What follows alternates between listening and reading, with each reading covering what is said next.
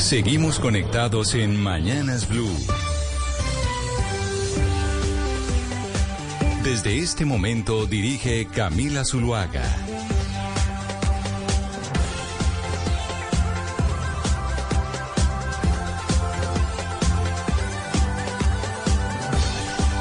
Son las 10 y 33 minutos de la mañana. Continuamos en Mañanas Blue. Les estamos informando desde las 5 de la mañana sobre lo que está pasando en Colombia y en el mundo. Comencemos con música, Gonzalo, eh, porque hay noticias de Locomía, ¿no?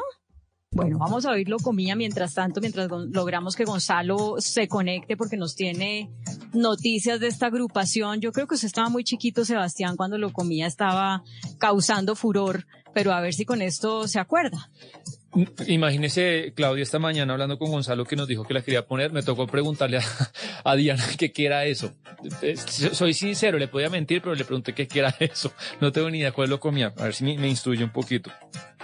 Bueno, pues a ver si nos suben un poquito la música y, mientras Gonzalo logra recuperar su conexión para que nos cuente las noticias que hay del mundo de la música, pero dejemos que sea Gonzalo cuando se conecte quien nos actualice porque hay noticias eh, que tienen mucha relevancia para eh, una de las, o la compañía más importante de Colombia que es Ecopetrol, Sebastián.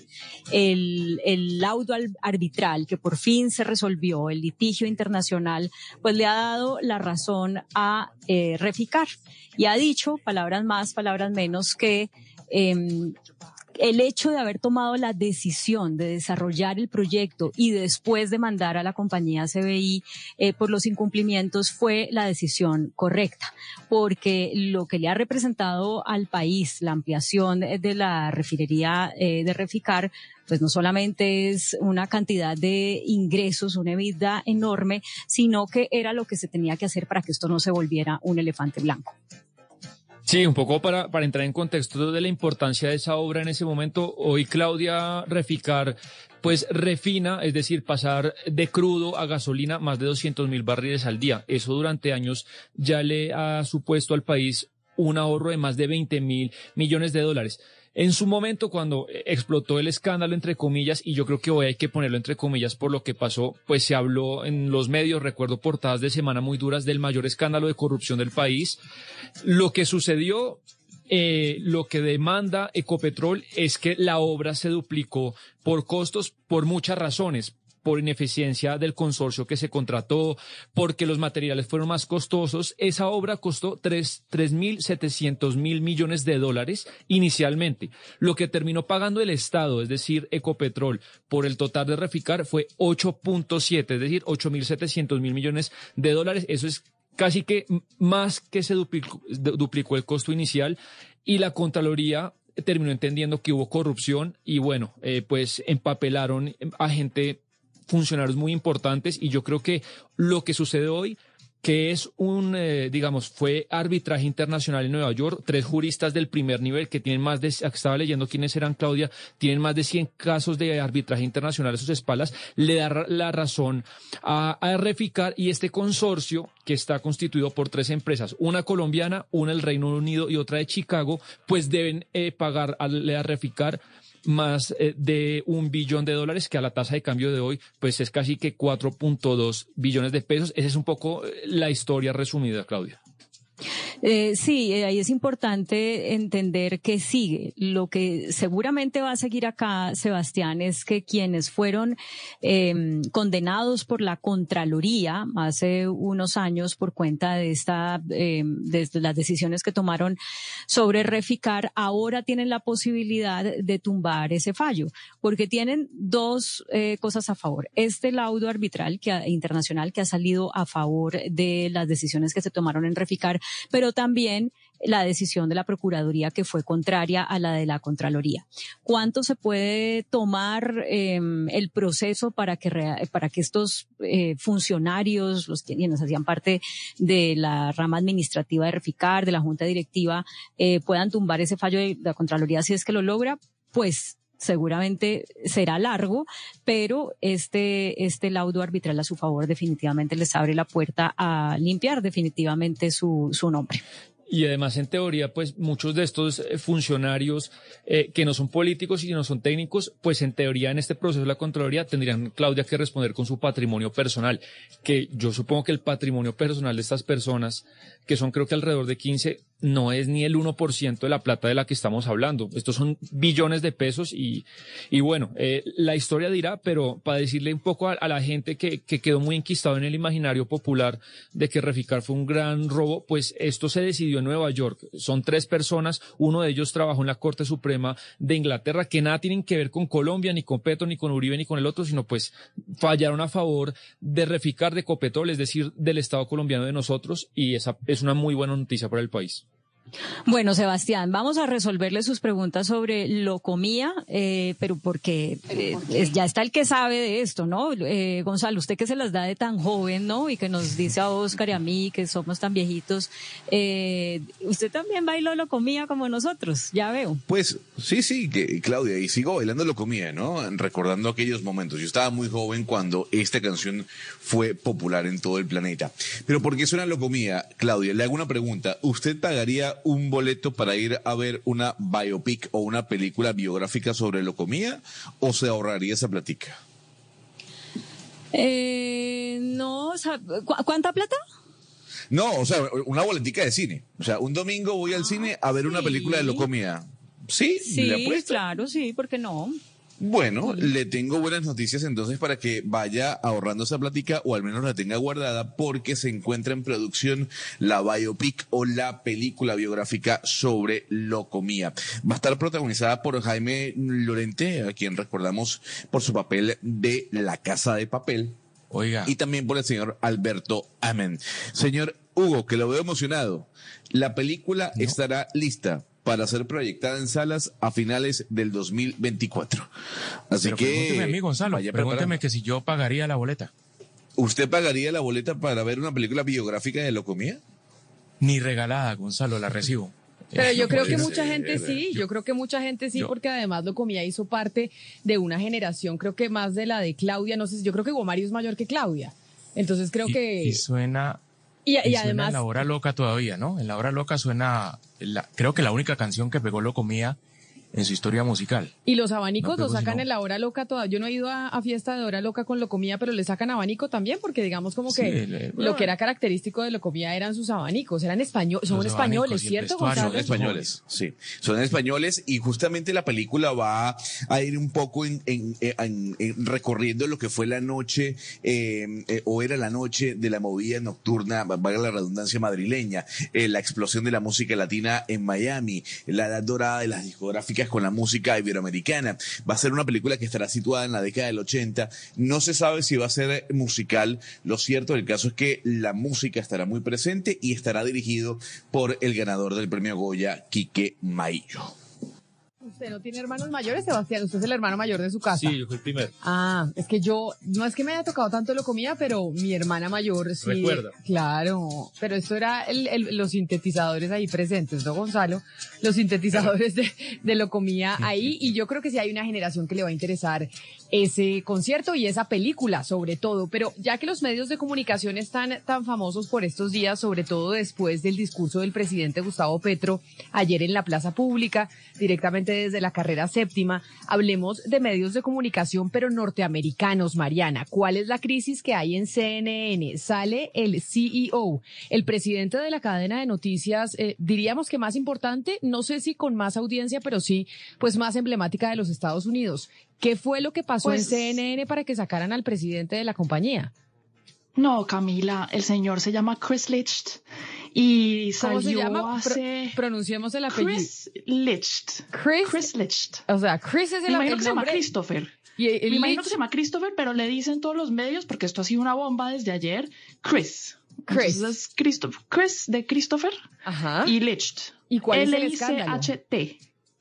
Pues Camila, el señor parece que lideró muy mal CNN eh, era una persona que no tenía ningún contacto con los empleados, que no, no gustó desde un principio, llevó solamente un año, duró a la cabeza de CNN. acuérdese que su predecesor Jeff Zucker renunció como si no estoy mal en febrero del año pasado, algo así, después del escándalo con Chris Cuomo. ¿Se acuerda usted de ese escándalo que hubo con Chris Cuomo y que CNN quedó súper mal parado? Pues trajeron a este señor y la visión de este señor para CNN era ponerlo más hacia el centro que no fuera tan de izquierda, entre otras porque desde que se fue el señor Trump ha perdido demasiada audiencia CNN y por ende, pues ingresos. Entonces, el punto, la visión de este señor era moverlo más hacia el centro, pero en cómo lo movió hacia el centro, pues parece que fue el error porque algunos dicen que lo que quería hacer era derechizarlo. Y hubo muchos eh, momentos en los cuales los empleados de CNN lo acusan de haber querer, de, querer derechizar eh, al, al canal eh, por ejemplo, parece que le decía a muchos de sus entrevistadores, de las personalidades grandes de CNN, que por favor no fueran tan duros con los entrevistados republicanos. Pero la bomba que estalló la gota que rebasó el vaso de alguna otra manera, por decirlo así, fue ese debate, ¿se acuerda Camila del que hablamos o ese town hall del que hablamos con Donald Trump? Sobre todo porque la audiencia... El, el, town, el town, hall de la, de la periodista que tenía pues enamorado a Sebastián, de la que tiene 29 años, que Sebastián... Es guapísima. Sí, usted estaba enamorado de ella. ¿Cómo es que se llama ella? Caitlin Collins. Kate, eh, sí, es que Mariana pronuncia muy bien, a mí me queda muy difícil pronunciar como Mariana. Caitlin Collins. Y parece que a Caitlin Collins quedó muy molesta después de ese evento, por lo que le digo, Camila, porque la audiencia de ese town hall eran todos maga, eran todos personas que apoyaban profundamente al señor Trump. Es decir, y en estos town halls, para dar un poco de contexto, usted tiene que entender que se invitan más que todo a personas que están indecisas, que no saben por quién votar y por eso van a preguntar preguntas que se supone son difíciles. Pues no, acá en verdad la audiencia era supremamente eh, amistosa hacia el señor Trump y por eso usted también veía esas actitudes de la audiencia que, pues cada vez que Trump, por ejemplo, cuando le dijo que Caitlin Collins era nasty, ¿cómo se traduce nasty al español, Camila? Ayúdeme. nasty es... Nasty como asquerosa, creo yo. Nasty sí, como asqueroso. Sí, sí, es que es, es, que es muy feo decirle a alguien nasty, exactamente. Pues entonces la, la audiencia se emocionaba y eh, parece que desde ahí fue el, el, tope porque el señor no supo llevar el canal hacia el centro, sino que estaba, pues, digamos, jugando a un péndulo supremamente peligroso. Entonces se va, el canal, pues, eh, con una falta de liderazgo tenaz, una falta de liderazgo después de que se fue Jeff Zucker, que además, pues, durante los años de Trump eh, ayudó mucho a que subieran las audiencias, pero en este momento, Camila, CNN cada vez más en problemado. Es una tristeza porque esta cadena que fue fundada en 1980 por Ted Turner y que fue además la primera en, en el mundo en emitir noticias 24 horas, eh, pues ha sido un referente de grandes coberturas eh, a lo largo de estas, de estas décadas, son cuatro, más de cuatro décadas. Eh, y, y, y, bueno, tiene también el, el reto de cómo responderles a las audiencias, son las audiencias que cada vez piden más que les digan lo que cada audiencia quiere, es decir, que están polarizadas y eso implica que haya que hacer medios para nichos que solamente quieren oír sus propias verdades, pero que además, y por eso también la decisión de hace unos días en CNN en español, pues eh, parece que está ganando, la, lo digital está ganando la batalla. Y por eso, por ejemplo, CNN en español se va más hacia lo digital que hacia el canal tradicional. Claudia, pero también un, er, un, error en eso que usted está diciendo de las audiencias de nicho, que cada vez la ciudadanía quiere oír cosas que confirmen lo que ellos piensan. Pues un error de CNN tratar de hacer un Fox News Light. O sea, no, ya se tiene un espacio en los Estados Unidos de una cadena de televisión de noticias que es derecha pura y dura casi, que fueron los que apoyaron a Donald Trump totalmente en eh, su gobierno, no se atreven todavía a cuestionarlo tanto como, como debiesen y, quedó, y ya tienen ganado todo ese mercado que se iba a meter CNN ahí.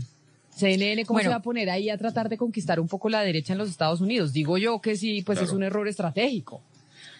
Yo, yo hace mucho rato no sigo ese, eh, a ese nivel de detalle, el, digamos, la, la línea de la cadena, pero obviamente, pues si a uno el público lo reconoce porque, porque tiene un pensamiento más liberal o porque tiene un pensamiento más demócrata, eh, yo sí creo que es un error tratar de mostrarse republicano cuando de todas maneras el público que, que tiene, así sea más pequeño, valora precisamente que uno haga esa apuesta, aunque no sea la más popular. Lo que pasa, lo que pasa es que Claudia también hay que decirlo, CNN en dos años ha perdido dos de sus tres estrellas en el horario estelar. ¿Qué son Recordemos, Camilo, eh, primero el, el, horario estelar lo comprendía Chris Cuomo, a, eh, Anthony Cooper, Anderson Cooper, perdón, y luego Don Lemon. Don Lemon sale despedido hace cuestión de un mes y Chris Cuomo sale también despedido por todo el escándalo que envolvió a su hermano.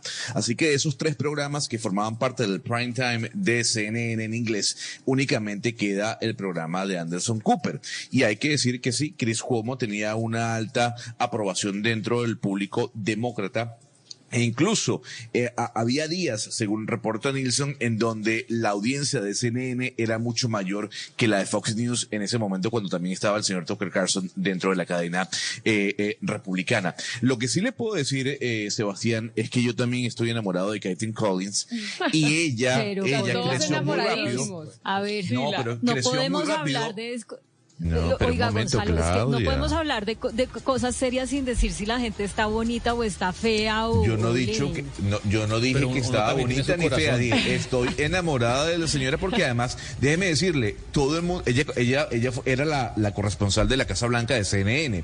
Incluso eh, a, a, todos los días aparecía dentro del programa de Anderson Cooper o el propio Chris Cuomo. Eh, y ella creció muy rápido. Eh, fueron tres años que estuvo dentro de la Casa Blanca a pasar a dirigir un programa de prime time en la mañana. Así que yo estoy con usted, Sebastián, porque la señora es bellísima y súper inteligente. Y ah, tiene, la, edad de Laura Sarabia, 29 años. No estoy haciendo ningún paralelismo, solo que recordé. No, muy rápido, Mariana, eh, lo que decía Gonzalo de, que el rating de, de CNN dependía de Trump, eso creo que periodísticamente construye una relación muy tóxica y mala porque, a ver, la gente, la gente y los directores y los empresarios van viendo los números y entre más ponga Trump, más rating tenemos. Pues llega un momento en el que pues vamos a poner más a Trump porque más rating tenemos y se va Trump y se nos desploma la audiencia. Entonces no sé lo que... Es que pero, ¿sabes, Sebastián? No, pero ahí yo lo que el error. es que terminan, terminan castigando... perdóname, Oscar, yo le, termino de decir una cosa ahí atadita a lo que está diciendo Sebastián.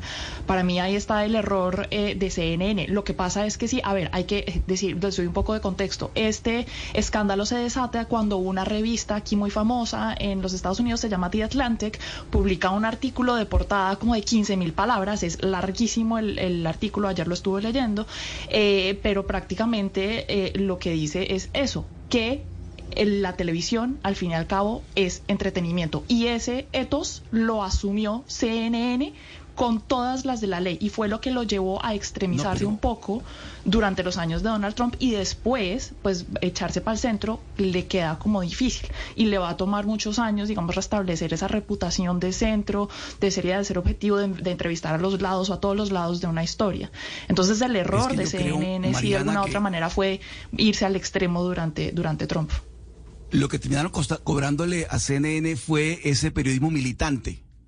Es decir, el tomar partido. La audiencia termina castigando siempre a los medios que toman partido. Pues no necesariamente porque mire la audiencia de, Fox News. O sea, eso sí está eso es revaluado porque Fox News lidera las audiencias y nada más que tome partido. ¿Cuánto le dura? Pues cuánto lleva Fox News liderando las audiencias en los Estados Unidos pero yo sí creo que vale la pena hacer la autocrítica de que ese periodismo militante, partidista, la, audiencia no lo está queriendo. Y hago la reflexión, ¿sabe por qué, Camila? A propósito de que comenzamos el programa hablando del tema Reficar.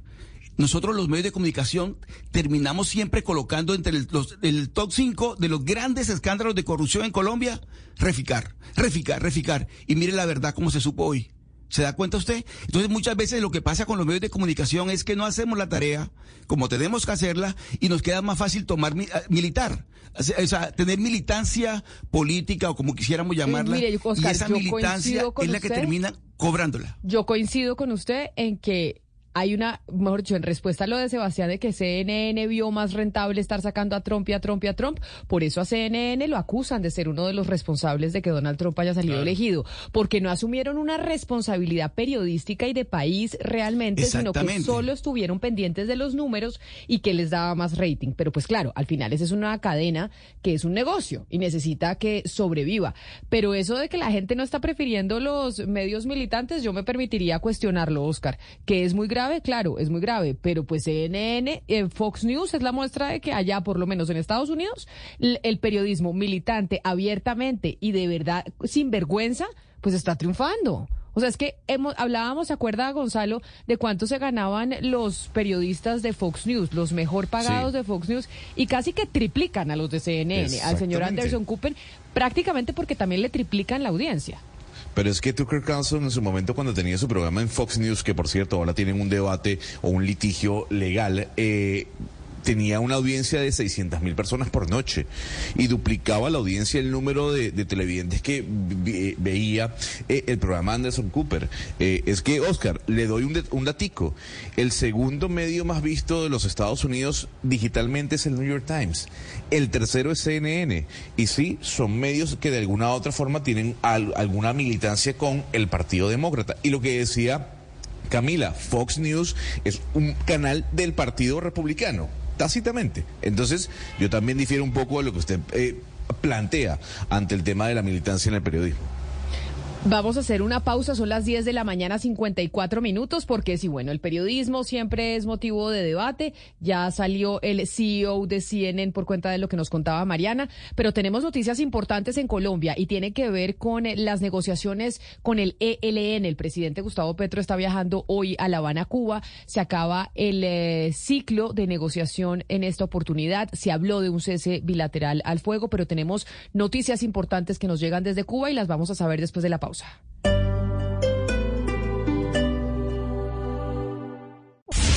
Colombia está al aire. 10.57 minutos. Aquí seguimos conectados con ustedes en Mañanas Blue. Ya saben que estamos a través de nuestro canal eh, de YouTube en Blue Radio en vivo, porque la radio no solo se oye, sino se ve. Y claro, una de las noticias importantes de hoy tiene que ver con las negociaciones del gobierno y el ELN. Mateo Piñeros, ¿cuál es la última noticia que tenemos al respecto? Sí, señora Camila, pues muy temprano en horas de la mañana se reunieron en La Habana las delegaciones del gobierno y el ELN para empezar a redactar ese certificado, ese documento con el cual se reglamenta el cese al fuego bilateral entre las dos partes.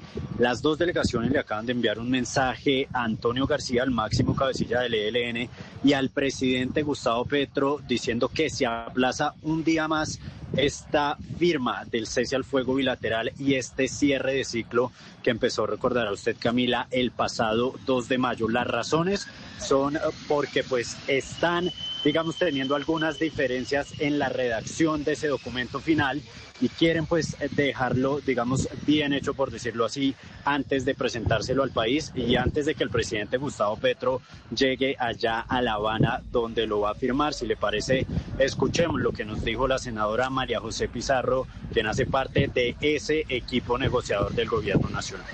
Estamos esperando que nos aclaren desde, desde allá, pero lo más posible es que sea mañana, sí.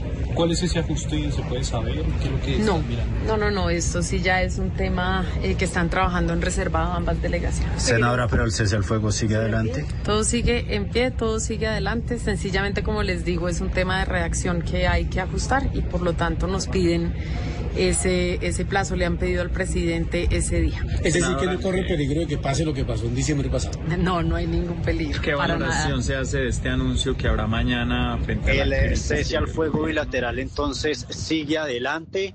También ya se acordaron en La Habana los mecanismos para que la participación, para que haya participación de la sociedad civil en el proceso, para que a partir del próximo ciclo pues puedan ir las comunidades a aportar sus ideas a esa mesa de conversaciones. El presidente Gustavo Petro igual mantiene su agenda, mantiene su viaje y hoy saldrá desde aquí, desde Catama, hacia La Habana, donde entonces ahora mañana se encontrará con Antonio García y firmará entonces el cese al fuego bilateral. Pero entonces, Mateo, se había dicho en la diapositiva que vimos y que conocimos por cuenta del trino del presidente Gustavo Petro que ese cese bilateral empezaba hoy. 8 de junio. ¿Ese cese bilateral va a empezar entonces a partir de cuándo? Sí, claro, Camila. O sea, ahorita lo que están haciendo las delegaciones es terminando de acordar cómo va a quedar la redacción de ese documento y entonces ya el cese al fuego digamos que empezaría después obviamente porque primero pues hay que tener el documento hay que tener la firma del presidente y de Antonio García y entonces estaría aplazando unas horas unos días más eh, o el inicio del cese al fuego. Primero se va a implementar el mecanismo de verificación y de monitoreo que lo integrarán la ONU, la Iglesia Católica, la sociedad civil y a las pocas horas entonces empezaría a regir el cese al fuego, pero claro, con esta decisión pues se aplaza uno o dos días más el inicio del cese al fuego entre las dos partes. Mateo, yo veo que usted, los que están conectados con nosotros a través de nuestro canal de YouTube de Blue Radio en vivo, yo veo que usted está en este momento en Catam. El presidente no ha llegado a Catam para salir a La Habana, Cuba. ¿A qué horas está programado el vuelo del mandatario? Bueno, en principio, Camila, el presidente Gustavo Petro hacia La Habana en horas de la mañana porque la firma del cese al fuego bilateral se iba a hacer allá a las 3 de la tarde, que es las 2 de la tarde hora colombiana. ¿Qué pasa? Si ha atrasado un poco el vuelo del presidente Gustavo Petro, lo que nos dicen es que igual hoy se mantiene el viaje, así mañana se firma el cese al fuego bilateral.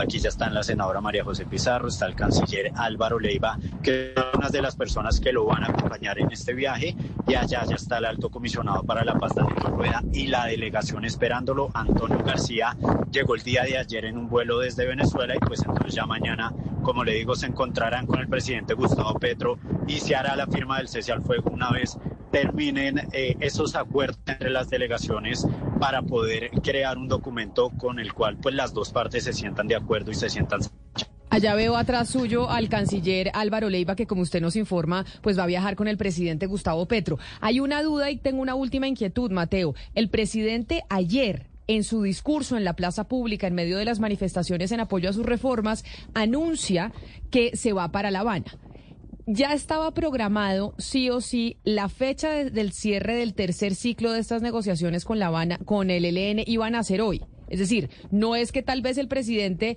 se salió del, libreto ayer en medio del discurso. Es decir, estos días y estas fechas ya estaban programadas, pero le solicitaron desde Cuba el ELN y la delegación de Colombia que por favor aplazaran un día más para terminar de corregir algunas cosas sobre el cese al fuego. Exacto, Camila. Pues en principio este ciclo, este tercer ciclo se iba a acabar el 28 de mayo, pero se acordará usted que hubo una crisis en el proceso por esas declaraciones del presidente Gustavo Petro donde relacionó a la guerrilla con el narcotráfico. Eso hizo que la mesa se pausara por al menos cuatro días.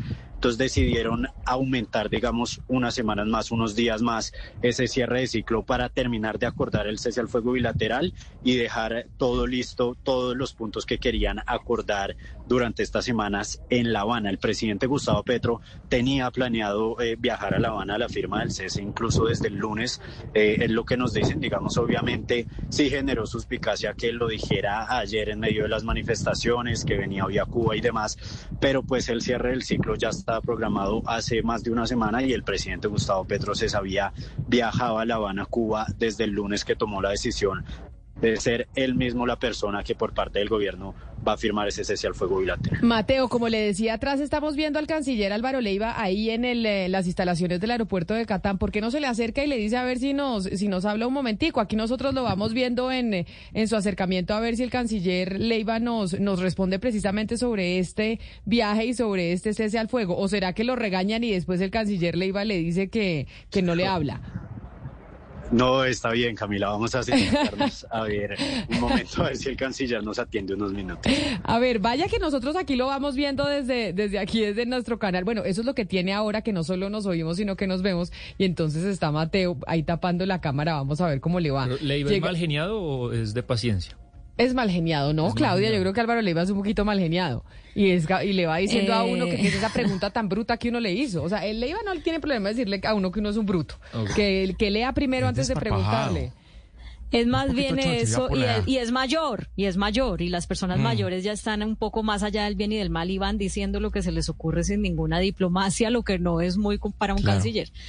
o sea, ¿usted le dijo chocho a usted, Hugo Mario, le dijo chocho al canciller Álvaro Leiva?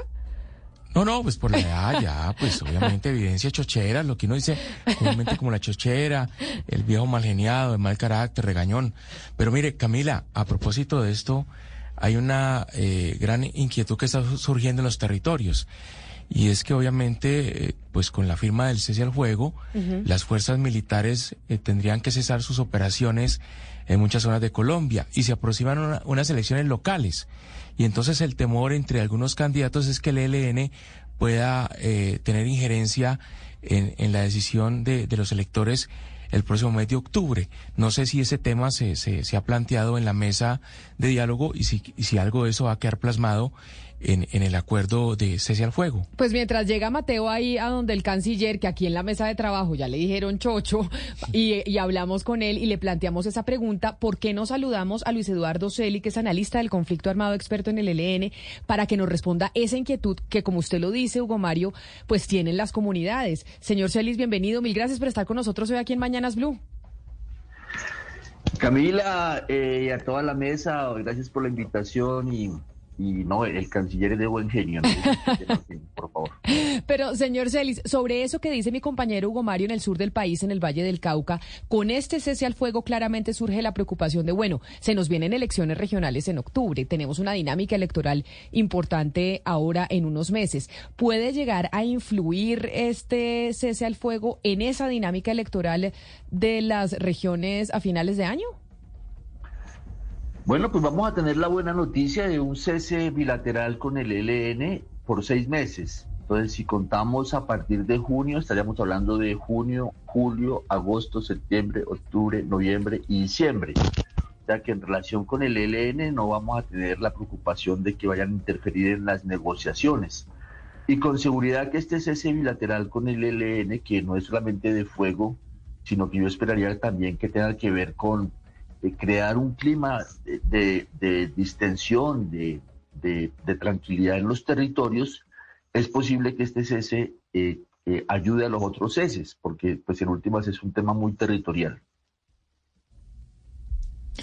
Profesor Celis, eh, un poco ese, no sé si mito, lugar común que, que, repetimos a veces los medios respecto al ELN, que es un grupo mucho más fragmentado y atomizado, que, que desde arriba no es tan fácil que abajo obedezcan. En este contexto, pues, eh, de cese al fuego, ¿usted cómo ve eso? ¿Si ve posible que, que realmente toda la tropa eh, a lo largo del país obedezca lo que se pueda firmar mañana en La Habana?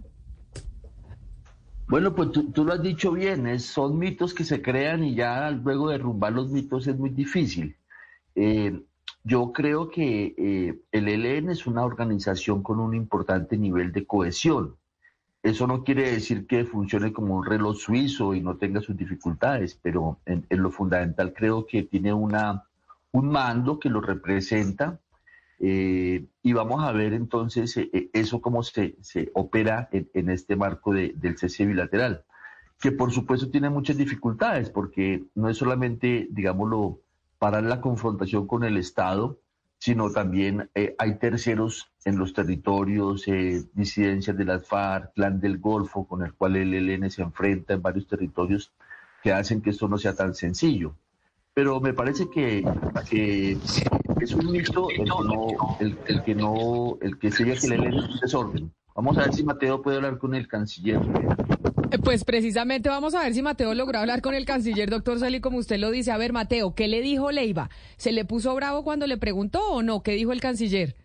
No, no, no, bravo no se puso, la verdad Camila pues fue muy querido, pero nos dijo que en esta oportunidad no, que prefiere esperar a que el documento esté listo, que prefiere esperar a que pues eh, las delegaciones sean las que se pronuncien sobre el tema y que por ahora pues él está acompañando al presidente Gustavo Petro y pues obviamente por la noticia, por lo que sucedió pues hace minutos con esta solicitud de aplazar este tercer ciclo de diálogos, el cierre, pues el canciller nos dice que por ahora no va a hablar y prefieren no referirse a ese tema. Mateo, hágase un paneo ahí de quiénes son los que están atrás, porque llevó al canciller Álvaro Leiva, que está con una chaqueta beige, pero ¿quién más está ahí esperando todavía al presidente Gustavo Petro para poder salir en ese vuelo hacia La Habana, Cuba, en donde se cierra el tercer ciclo de negociación con el ELN y pues ya se perfecciona ese cese al fuego? Está María José Pizarro, está ahí. Está aquí, entonces está la senadora María José Pizarro, y está el canciller Álvaro Leiva, digamos que son los dos funcionarios pues que van a acompañar eh, al presidente Gustavo Petro en este viaje. La senadora María José Pizarro lo hace porque hace parte de la delegación de diálogos eh, del gobierno nacional con el ELN. Entonces, pues va a estar allí para este cierre de ciclo y el canciller Álvaro Leiva, pues ha acompañado mucho estos temas de paz recientemente, acompañó también a la delegación y a la vicepresidenta Francia Márquez al cierre del segundo ciclo que se dio en México ya hace un par de meses y pues eran las dos personas que están esperando entonces ahorita Camila al presidente Gustavo Petro. Dígale al canciller que nos haga un saludito así sea con la mano, que no nos hable pero que un saludito antes de irse para La Habana. Dígale, doctor Leiva, un saludo. Doctor Leiva, doctor Leiva, que si nos puede mandar un saludito así a Blue Radio. Solo un saludito le está pidiendo Camila. Así, con la mano, de lejos. No, no, no, de lejos, sin hablar, así. Ahí está el canciller y está Germán. Ahí está. Ahí está. Ahí está Camila, el canciller. Gracias, Mateo. Dígale al canciller que un saludo y que mucha suerte, Claudia. Leiva no va a hablar porque, mejor dicho, como dicen No, ustedes, no mucha experiencia y sabe que es momento de no decir absolutamente nada. No, claro, no puede. Ese es un tema muy delicado y hay que, y si justamente están afinando detalles de último momento y por eso piden aplazar el, cierre del ciclo, pues es justamente porque están en, cosas que son muy delicadas como para estar hablándolas en medios.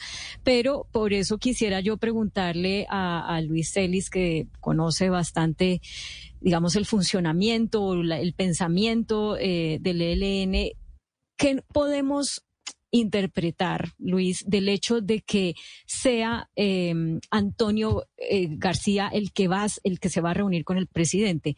Eh, porque no digamos, es- esto se está planteando incluso como esto nunca había pasado eh, en la historia del ELN, eh, es la primera vez que el ELN pacta realmente un cese al fuego, pero bueno, el, el ELN ha estado en cese al fuego en el pasado, eh, incluso durante tiempos largos, pero ahorita se está destacando es que lo está pactando y que se sienta, se sienta el máximo líder con eh, el presidente Petro. ¿Cómo podemos, eh, digamos, entender la relevancia de esto?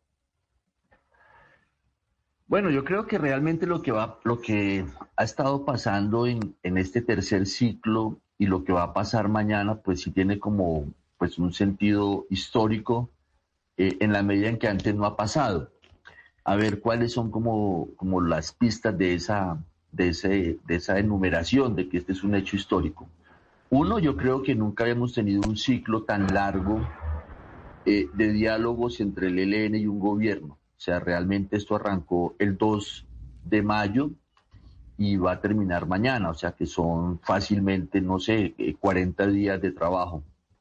Eh, eso nunca había pasado. Eh, eh, eso puede ser, eso para algunos puede ser como una exageración. Bueno, 40 días para trabajar, pero estamos hablando de, de- una organización que tiene un- una enorme desconfianza eh, y que tiene una, una, una forma de trabajar que, pues, eh, que bueno, que, que- que tiene esa, esa, esa, esa dimensión de tiempo. Sí. Eh, y lo otro es que el, el anterior cese, el único cese bilateral que se ha, se ha pactado, este es el segundo que se va a pactar.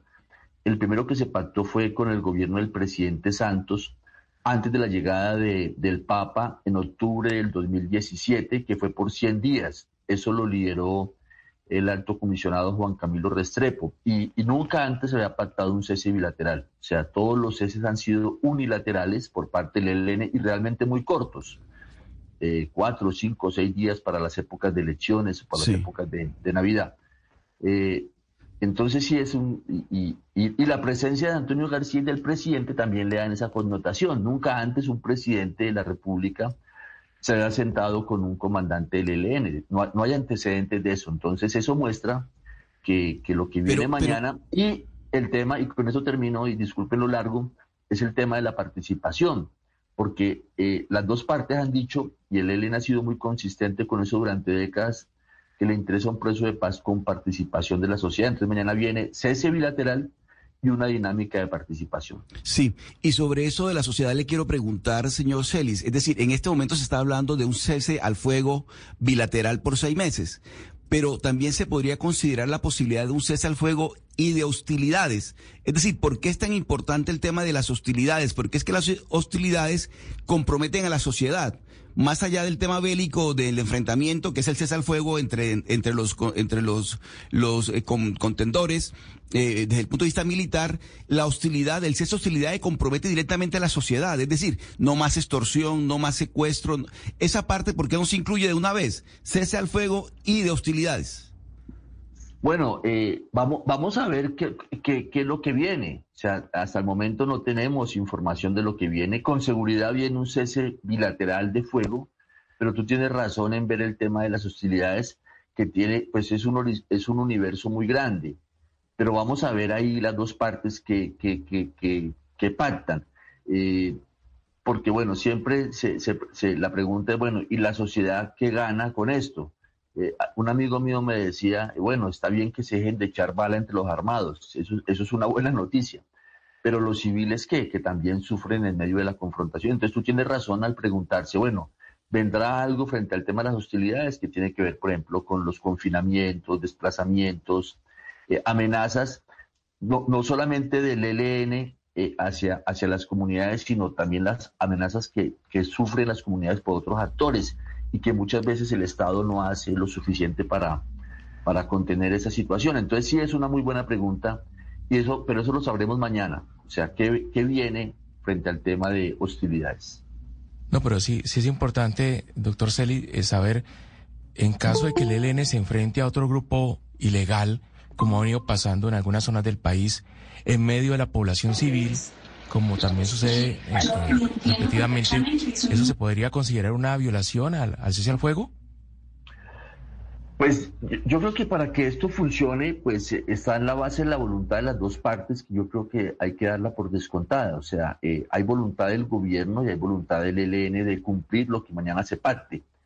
Pero como se dice, el diablo está en los detalles y los detalles aquí son muy complicados por lo que tú estás mencionando. O sea, hay terceros en los territorios, aparte del ELN y el Estado colombiano, que están eh, eh, con intereses en los territorios. Entonces, esto va a funcionar si hay un buen mecanismo de coordinación y comunicación. O sea, se requiere mucha comunicación, mucha coordinación para que esto funcione eh, más allá de la voluntad que pues es, la base. Si no, si no hay voluntad, pues no hay nada. En este caso hay voluntad de avanzar. Entonces vamos a ver cómo funciona esto. Eh, y bueno, tenemos la experiencia del 2017, que ya las dos partes lo tienen como referente, ¿no? Del cese de los 100 días. Pues doctor Luis Eduardo Celi, analista del conflicto armado y experto en este tema con el LN, mil gracias por hablar con nosotros, por estar aquí conectado a través de nuestro canal de YouTube de Blue Radio en vivo y para todas las emisoras de Blue Radio alrededor del país. Hoy que se conoce pues una noticia importante, el viaje del presidente Gustavo Petro a La Habana y el cierre del ciclo número tres de las negociaciones con ese grupo al margen de la ley. Señor Celi, feliz día. Muchas gracias Camila y muy amables por este tiempo. Camila, eh, yo realmente estoy cruzando los dedos para que no vaya a volver a quedar mal el presidente Petro, porque luego de lo que pasó a comienzos de año, cuando él mismo anunció un cese al fuego bilateral y que el ELN salió a desmentirlo, sería muy desafortunado que esta vez el presidente se haya anticipado con ese trino que, del que aquí hablamos a decir que iba a haber un cese al fuego bilateral y que lo hagan, ahorita ya lo están haciendo esperar un día más eso ya es un hecho, eh, pero que de pronto no vayan a llegar al, digamos, a los, a los requisitos o al tipo de cese al fuego que el presidente estaba esperando. Entonces, crucemos los dedos para que no sea así, porque se necesita dar una señal clara de que el gobierno tiene el control de la negociación. Exactamente, 11 de la mañana, 18 minutos. Vamos a hacer una pausa y volvemos al Congreso de la República. ¿Por qué? Porque pensábamos que la cosa en el legislativo estaba parada, pero no, parece que empieza la discusión ya en el Congreso de la reforma pensional. En una vamos a una pausa y volvemos con Andrés Carmona que nos cuenta los detalles de cómo avanza o si va a avanzar o no esa discusión en el Congreso.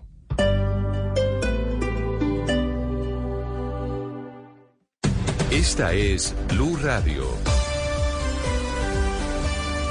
Sintonice Blue Radio en 89.9 FM y grábelo desde ya en su memoria y en la memoria de su radio. Blue Radio, la alternativa. Colombia está al aire. 11 de la mañana, 21 minutos. Sí, señores, estábamos eh, pensando que estaba detenida la agenda legislativa, pero tal parece que no, Andrés Carmona, porque ya va a empezar la discusión de la reforma pensional en el Congreso de la República, Comisión Séptima del Senado. Se creía que no habría el quórum, pero sí hay quórum para esa discusión. ¿Ya empieza entonces el debate de la, de la reforma pensional? Camila, muy buenos días. Mire, en estos momentos la salud de la Comisión Séptima del Senado, donde en estos momentos acaba de iniciar esta sesión ordinaria en la que se discutía reforma pensional. La polémica ocurrió por cuenta de la citación que se hizo a las 11 por parte del vicepresidente Fabián Díaz del Partido Verde. Eso molestó a los partidos de oposición independiente, quienes consideran que esta citación fue viciada o equivocada. No obstante, ya llegaron los congresistas, se logró conformar el quórum de ocho congresistas con la presencia de las eh, senadoras cristianas eh, Ana Paola Gudelo y Lorena Ríos. Con eso, el gobierno ya tendría los ocho votos necesarios para aprobar este proyecto sin ningún eh, problema. Lo que van a hacer inicialmente, Camila, es discutir un proyecto de Ana Paola Gudelo y de ahí entrarían de lleno a votar la reforma pensional. Lo que nos dice el vicepresidente Fabián Plata es que sí o sí, entre hoy y mañana tiene que salir aprobada esta reforma pensional. Si no alcanzan a votar hoy, se citará para mañana, Camila. Andrés, yo lo estoy viendo a usted ahí desde la comisión séptima, sé que está un poco incómodo, pero veo la comisión completamente llena. Quienes están conectados a través de nuestro canal de YouTube pueden ver en estos momentos cómo está esa comisión séptima del Senado en donde se va a discutir la reforma pensional, una de las reformas más importantes del gobierno del presidente Gustavo Petro. Solo hay ocho congresistas, pero eso está lleno de prensa. Es decir, los que están eh, ocupando más espacio dentro de la comisión son los medios de comunicación más que los periodistas, Andrés. Palila, está más lleno de periodistas, asesores legislativos, pero también el gobierno nacional. Aquí llegaron muy cumplidos el ministro del Interior, Luis Fernando Velasco, la ministra de Trabajo, que incluso está de cumpleaños, Gloria Inés Ramírez, el presidente de Contenciones, Jaime Luzán, y también eh, eh, pesos pesados de la bancada del gobierno, David Racero. Bueno, aquí ya llegaron varios congresistas de otras comisiones también buscando respaldar o impulsar a que se apruebe esta reforma pensional en la Comisión Séptima, Camila. Pero entonces, Andrés, cuéntenos cómo va el trámite de la reforma pensional. Es decir, ¿este es el primer debate? ¿Es el primer debate que tendría esta reforma en Comisión Séptima del Senado? ¿O ya había tenido otro debate anteriormente? Camila, no, este es el primer debate. Con este inicio, con este debate se inicia formalmente la discusión en el Congreso de la República, será debate en comisión séptima, de ahí si se aprueba pasa a plenaria del Senado y de ahí a la Cámara de Representantes. Andrés, No, es que me están contando un, cuento a ver si usted lo vio o se lo comentaron. Usted nos decía bien que para que haya quórum tiene que haber ocho de esta comisión que son catorce. Yo tengo entendido que lo que le está salvando al gobierno tener quórum ahí es Piedad Córdoba que ella había presentado un impedimento porque ya tiene una mega, una mega pensión de Fompecron, o bueno, del Fondo de Pensiones del Congreso. Y ella presentó ese impedimento. Pero al ver de que están justitos de, de votos, retiró el impedimento última hora y eso es lo que le da al gobierno el número mágico de ocho, ¿es así?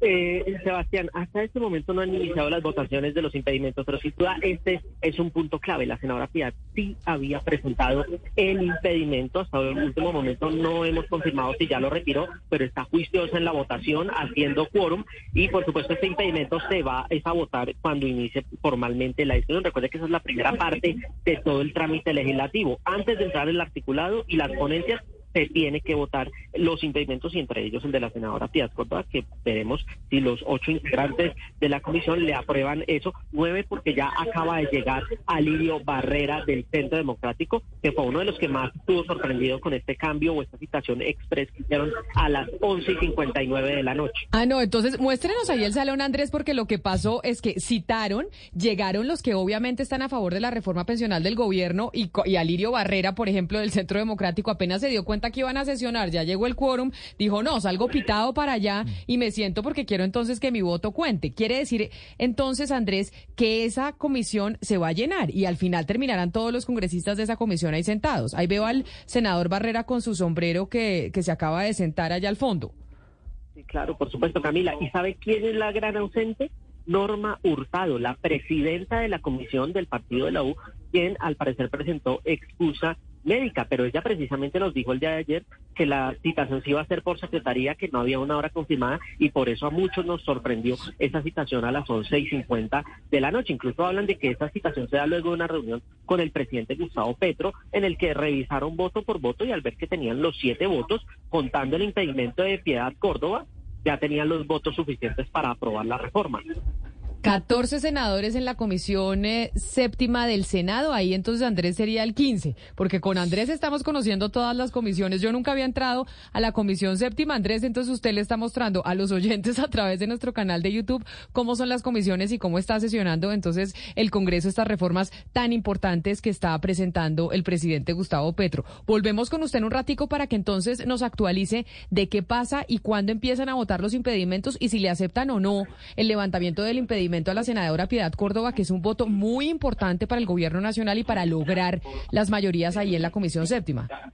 Por supuesto, Camila, estaremos muy pendientes porque recuerde usted que estamos en Operación Tortuga o en la operación que están adelantando varios de los congresistas de los partidos tradicionales. Incluso el Partido Conservador no está presente en la votación. Entonces será la información que les estaremos dando y en los próximos minutos les estaremos ampliando, Camila. Operación Tortuga, pero ahí está logrando el eh, gobierno nacional, Oscar, estar en sesión como nos lo está mostrando en estos momentos nuestro compañero Andrés Carmona. Ahí están empezando a votar o van a empezar a votar la reforma pensional. Pero mire, Camila, la jugadita, ¿no? Es que jugaditas hacen todos. La jugadita la hacen los anteriores, los que vienen, los que siguen. La jugadita de citar a la, a, a la comisión a las 11 y 59 minutos de la noche de ayer. Es decir, un minuto antes de que eh, se terminara el, día y la posibilidad de citar para la, para la comisión de hoy. De tal manera que muchas personas que estaban convencidos que la citación iba a ser para, para pues, horas de la tarde, me imagino, y demás, están sorprendidos ahora. Pero son las jugaditas a las cuales todos los gobiernos, absolutamente todos los gobiernos recurren, Camila, cuando ven que la cosa se les está embolatando. Pero es cierto, esta, esta reforma pensional era la última reforma que comenzaba trámite en el Congreso de las, de las grandes reformas del, del gobierno. La, la, la, la, la de la salud, la laboral y la pensional. De tal manera que se decía que la pensional era que no iba a tener tiempo para tramitarse, pero por lo que estamos viendo, si hoy sale bien lo de las cuentas, eh, ya arranca trámite en el Congreso y posiblemente pues va a tener la, la posibilidad de que antes que se termine la legislatura eh, cursar algunos, algunos, algunas aprobaciones. Pero hay una cosa que me está haciendo caer en cuenta un oyente y es cierto, pero ya no lo explicaba Andrés Carmona. En el 301-764-4108 nos preguntan quién citó. Lo que nos dijo Andrés Carmona es citó el vicepresidente. La presidenta, que es normalmente la que tiene que hacer la citación, el presidente de cada comisión es el que decide cuándo se empieza la discusión no fue la que hizo la citación, fue su vicepresidente porque la, la presidenta pues se excusó porque tenía una, un tema médico. Entonces me imagino yo, Oscar, que cuando ella presenta su excusa médica, pues queda en potestad del vicepresidente hacer la citación. Pero Camila, no son asuntos menores. Mire, ese tipo de, detalles son los que terminan al final viciando las leyes, los, los proyectos, porque de pronto le correspondía directamente a la presidencia o de pronto al secretario de la comisión. Es decir, hay una serie de detallitos que uno no, se da cuenta cómo son, pero a la hora de, de, revisar exactamente cómo se tramitó la ley, eso termina viciando muchas veces las leyes y por eso es que se caen. De tal manera que esto también es otro, llama mucho la atención, ¿por qué no citó la presidenta de, la comisión. Leyes que terminan cayéndose en la Corte Constitucional, que termina haciendo la revisión de los procedimientos de si se cumple o no la ley quinta, ¿no? Es la ley quinta que nos estamos aprendiendo la cómo funciona el Congreso de la República. Es que eso es lo que revisa la Corte. Claro, y eso que le comentaba Camila, yo no sé qué consecuencia puede haber de que un congresista que se tiene que eh, presentar como impedido para votar no lo haga. Eh, si de pronto después se puede demandar a, esa curul o esa actuación, pero me parece que ese es un detalle importante. Yo imagino que todo eso llega a la Corte Constitucional. Todo eso no, y lo que ocurre es que los congresistas presentan su impedimento, yo presento mi impedimento porque tengo pensión, yo bueno, cualquier cosa que tenga que ver directamente con la ley que se está tramitando.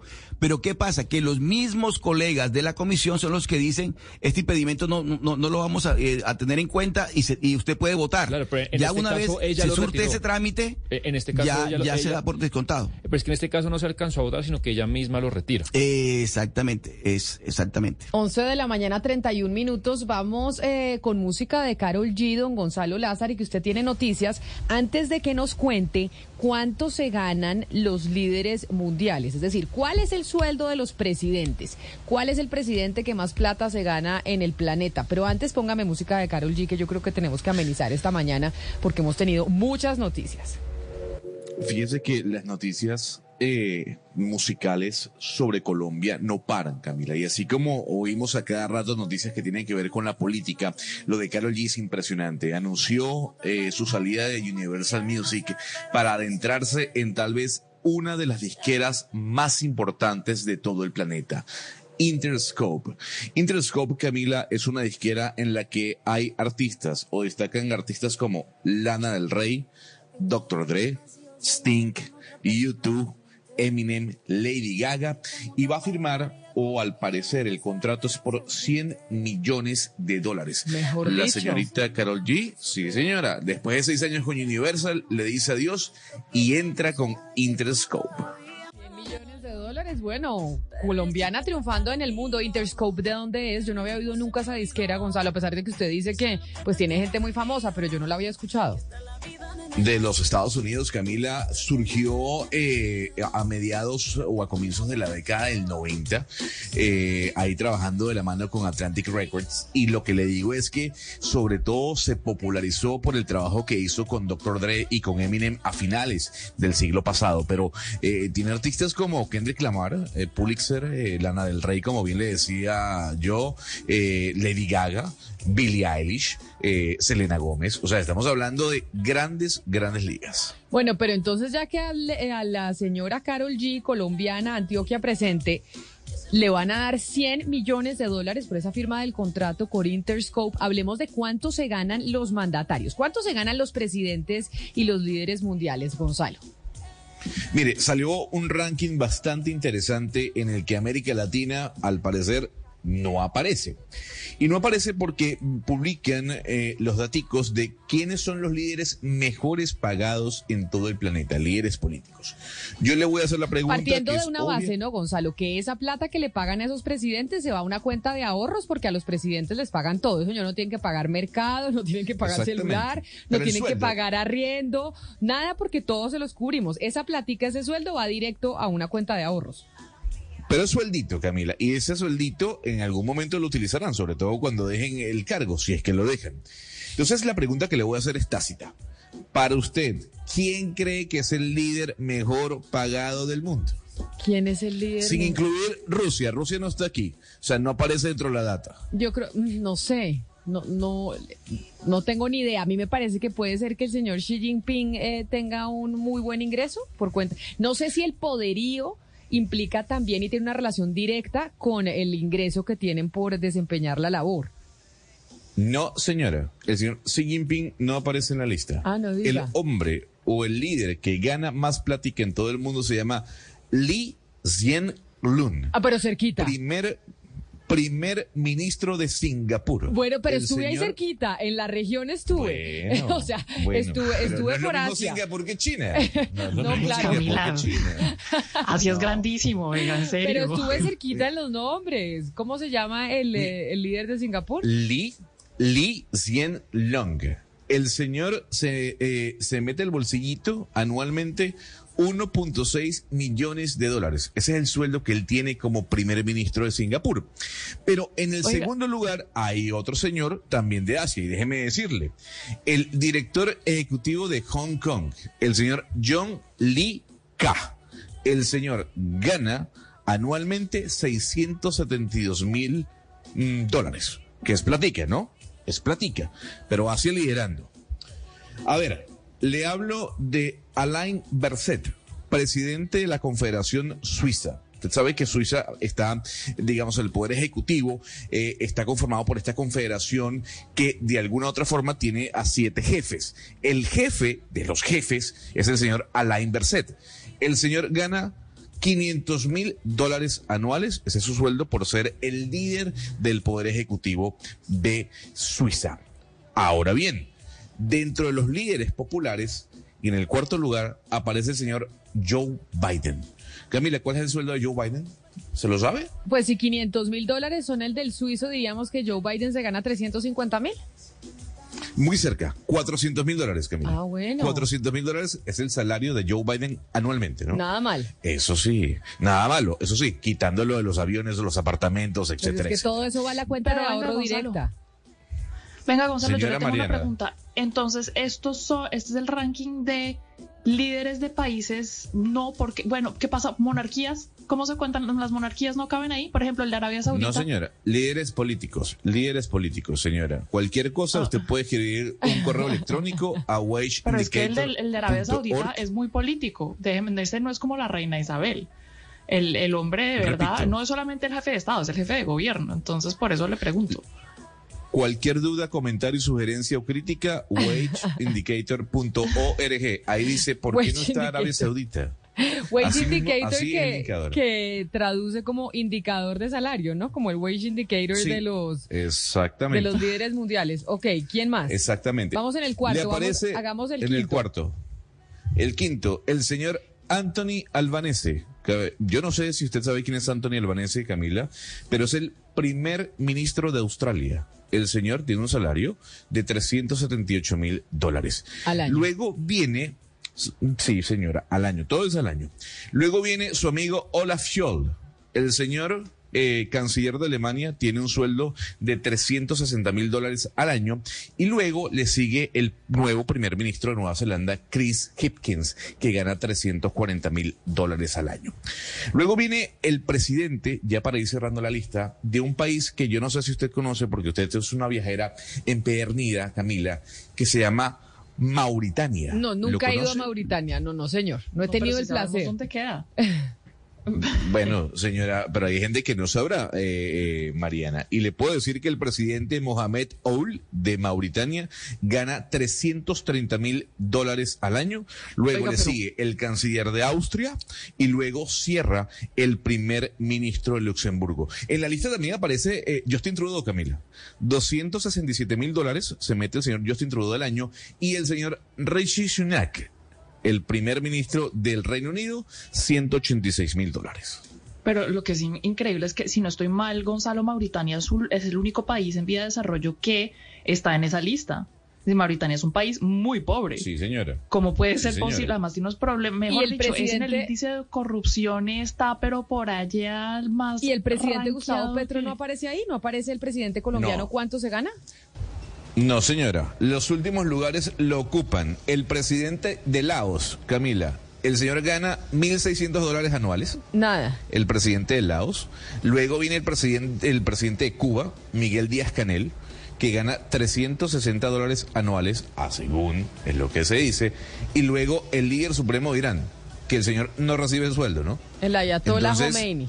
Exactamente, el señor hace el trabajo gratis, a según. Eh, pero ahí está la diferencia, eh, Mariana. El presidente de Laos se gana 1.600 dólares al año y el de Mauritania 300.000. 11 de la mañana, 40 minutos. El ranking de lo que se ganan los líderes mundiales. Y como estamos oyendo a Carol G, que es una colombiana exitosísima en la música a nivel internacional, pues vámonos con colombianos por el mundo, porque Claudia nos trae una invitada muy importante y especial de cómo las mujeres están trabajando en los temas cruciales para el planeta y mujeres colombianas fuera del país. Desde un pequeño rincón del país, salen con un sueño sus huellas se han marcado en la vida de otros. Mujeres y hombres que se destacan por sus ideas, acciones, talentos. En Mañanas Blue, colombianos por el mundo. A las 11 ma- de la mañana, 40 minutos, colombianos por el mundo. ¿Con qué colombiana vamos a hablar? Se llama Aura Cuellar, Camila, y es una mujer que acaba de ser nombrada vicepresidenta ejecutiva de crecimiento y proyectos estratégicos de una compañía que se llama Lanzatec. Esta compañía es muy importante y muy relevante, creo yo, para las discusiones que tenemos en Colombia sobre transición energética, porque lo que hace es capturar las emisiones contaminantes eh, que, hacen la polución eh, de parte de las industrias y de diferentes eh, actividades económicas y eh, a través de un microbio las convierte en otras cosas que se pueden, que son nuevos productos, por ejemplo, ladrillos de construcción y otros tipos de materiales. Y Aura Cuellar, una colombiana de pura cepa es la que tiene ahorita la responsabilidad de ser la vicepresidenta de estrategia de proyectos estratégicos y crecimiento. Aura, bienvenida a Mañanas Blue. Hola, buenos eh, días. Gracias por eh, tenerme aquí. Bueno, pues es un gusto saludarla, la felicitamos, nos enorgullece mucho saber que en manos de una colombiana está una responsabilidad tan importante. Cuéntenos, eh, háblenos sobre esto, sobre esta, digamos, cosa que parece mágica, que es convertir la polución en eh, nuevos objetos para disminuir precisamente las emisiones contaminantes al ambiente. Sí, como eh, tú mencionabas, es un tema eh, supremamente importante para todo el mundo y LanzaTech es una compañía increíble que empezó como una muy pequeña compañía hace casi 17, 18 años. Y quiero mencionarte, hablando de, mujeres especiales, que eh, la CEO de la compañía, Jennifer Holgram, también es una orgullosa colombiana.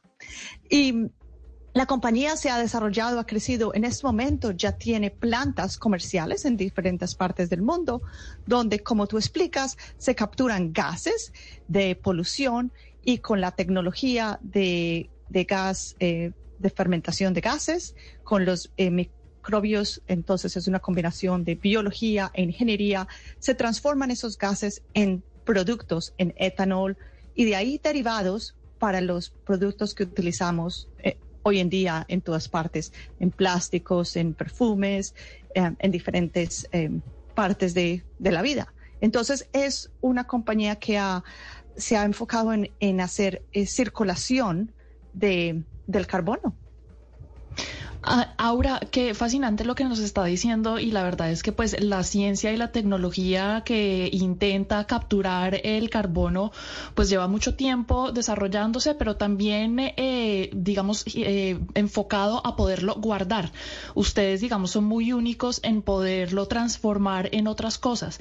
Háblenos un poco de la historia de esta tecnología, de dónde salió el microbio, cómo funciona el microbio y qué tan costoso es, qué tan en el futuro pues podría, podría llegar a ser algo como la tecnología de los paneles solares, que cada vez es menos costoso y más asequible?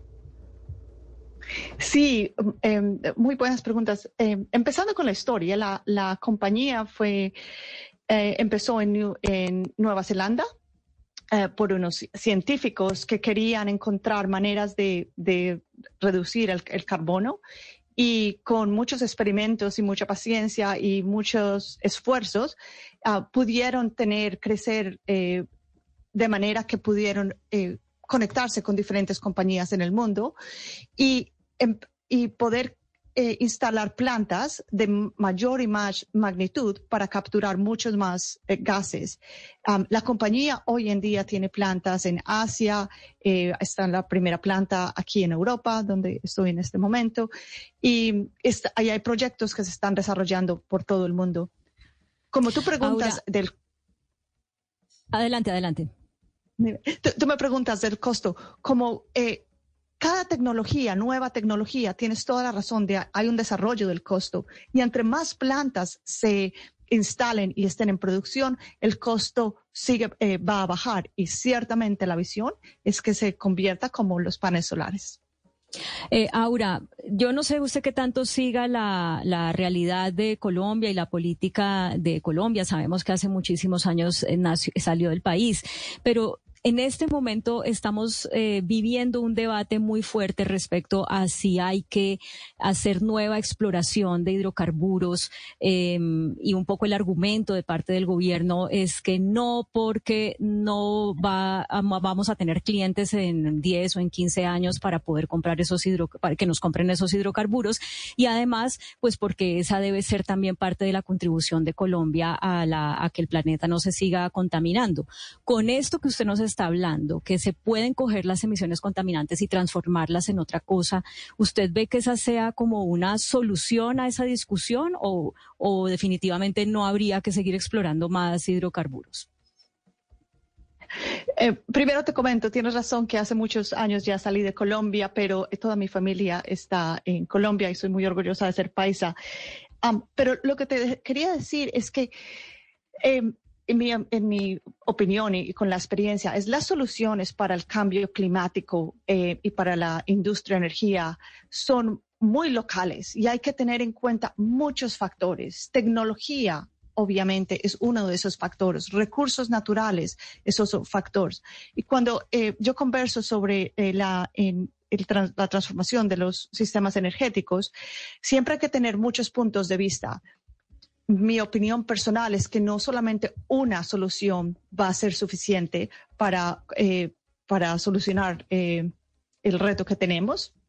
Entonces, yo creo que es importante tener la las, opciones abiertas e implementar y acelerar especialmente eh, instalaciones de nueva tecnología como la que tiene Lanzatec para eh, reciclar el carbono.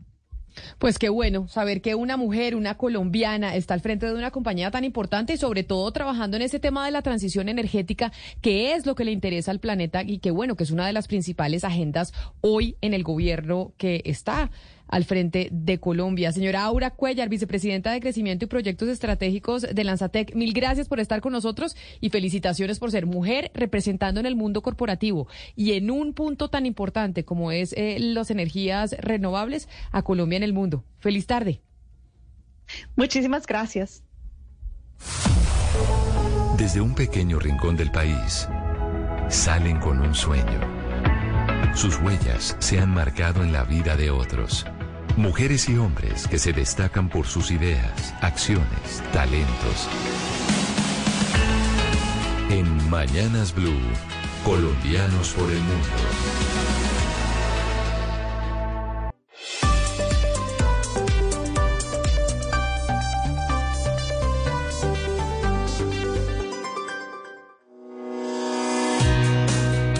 A diario, en cada rincón de Colombia, hay historias por descubrir, noticias que deben ser contadas. En Mañanas Blue, un recorrido por las regiones con la Federación Nacional de Departamentos. Y del mundo, del planeta, en donde teníamos representantes de Colombia fuera de Colombia, nos vamos a las regiones, a recorrer nuestro país. Sebastián, ¿usted ha ido al Guaviare alguna vez? No. ¿Nunca ha ido al Guaviare? Claudio, ¿usted ha ido al Guaviare? No, y he estado que voy varias veces y siempre se daña el viaje, pero es un pendiente. Hugo Mario, ¿usted ha ido al departamento del Guaviare? No, Camila, no he llegado hasta el Guaviare, pero me gustaría. No puede ser. Oscar, ¿usted ha estado en el Guaviare? Eh, sí, Camila, y bueno, por otra vez por este país ensangretado. Una cuestión de orden público me llevó al Guaviare. ¿Y usted, Mariana, ha ido al Guaviare o tampoco? El único presente en ese departamento es Oscar Montes.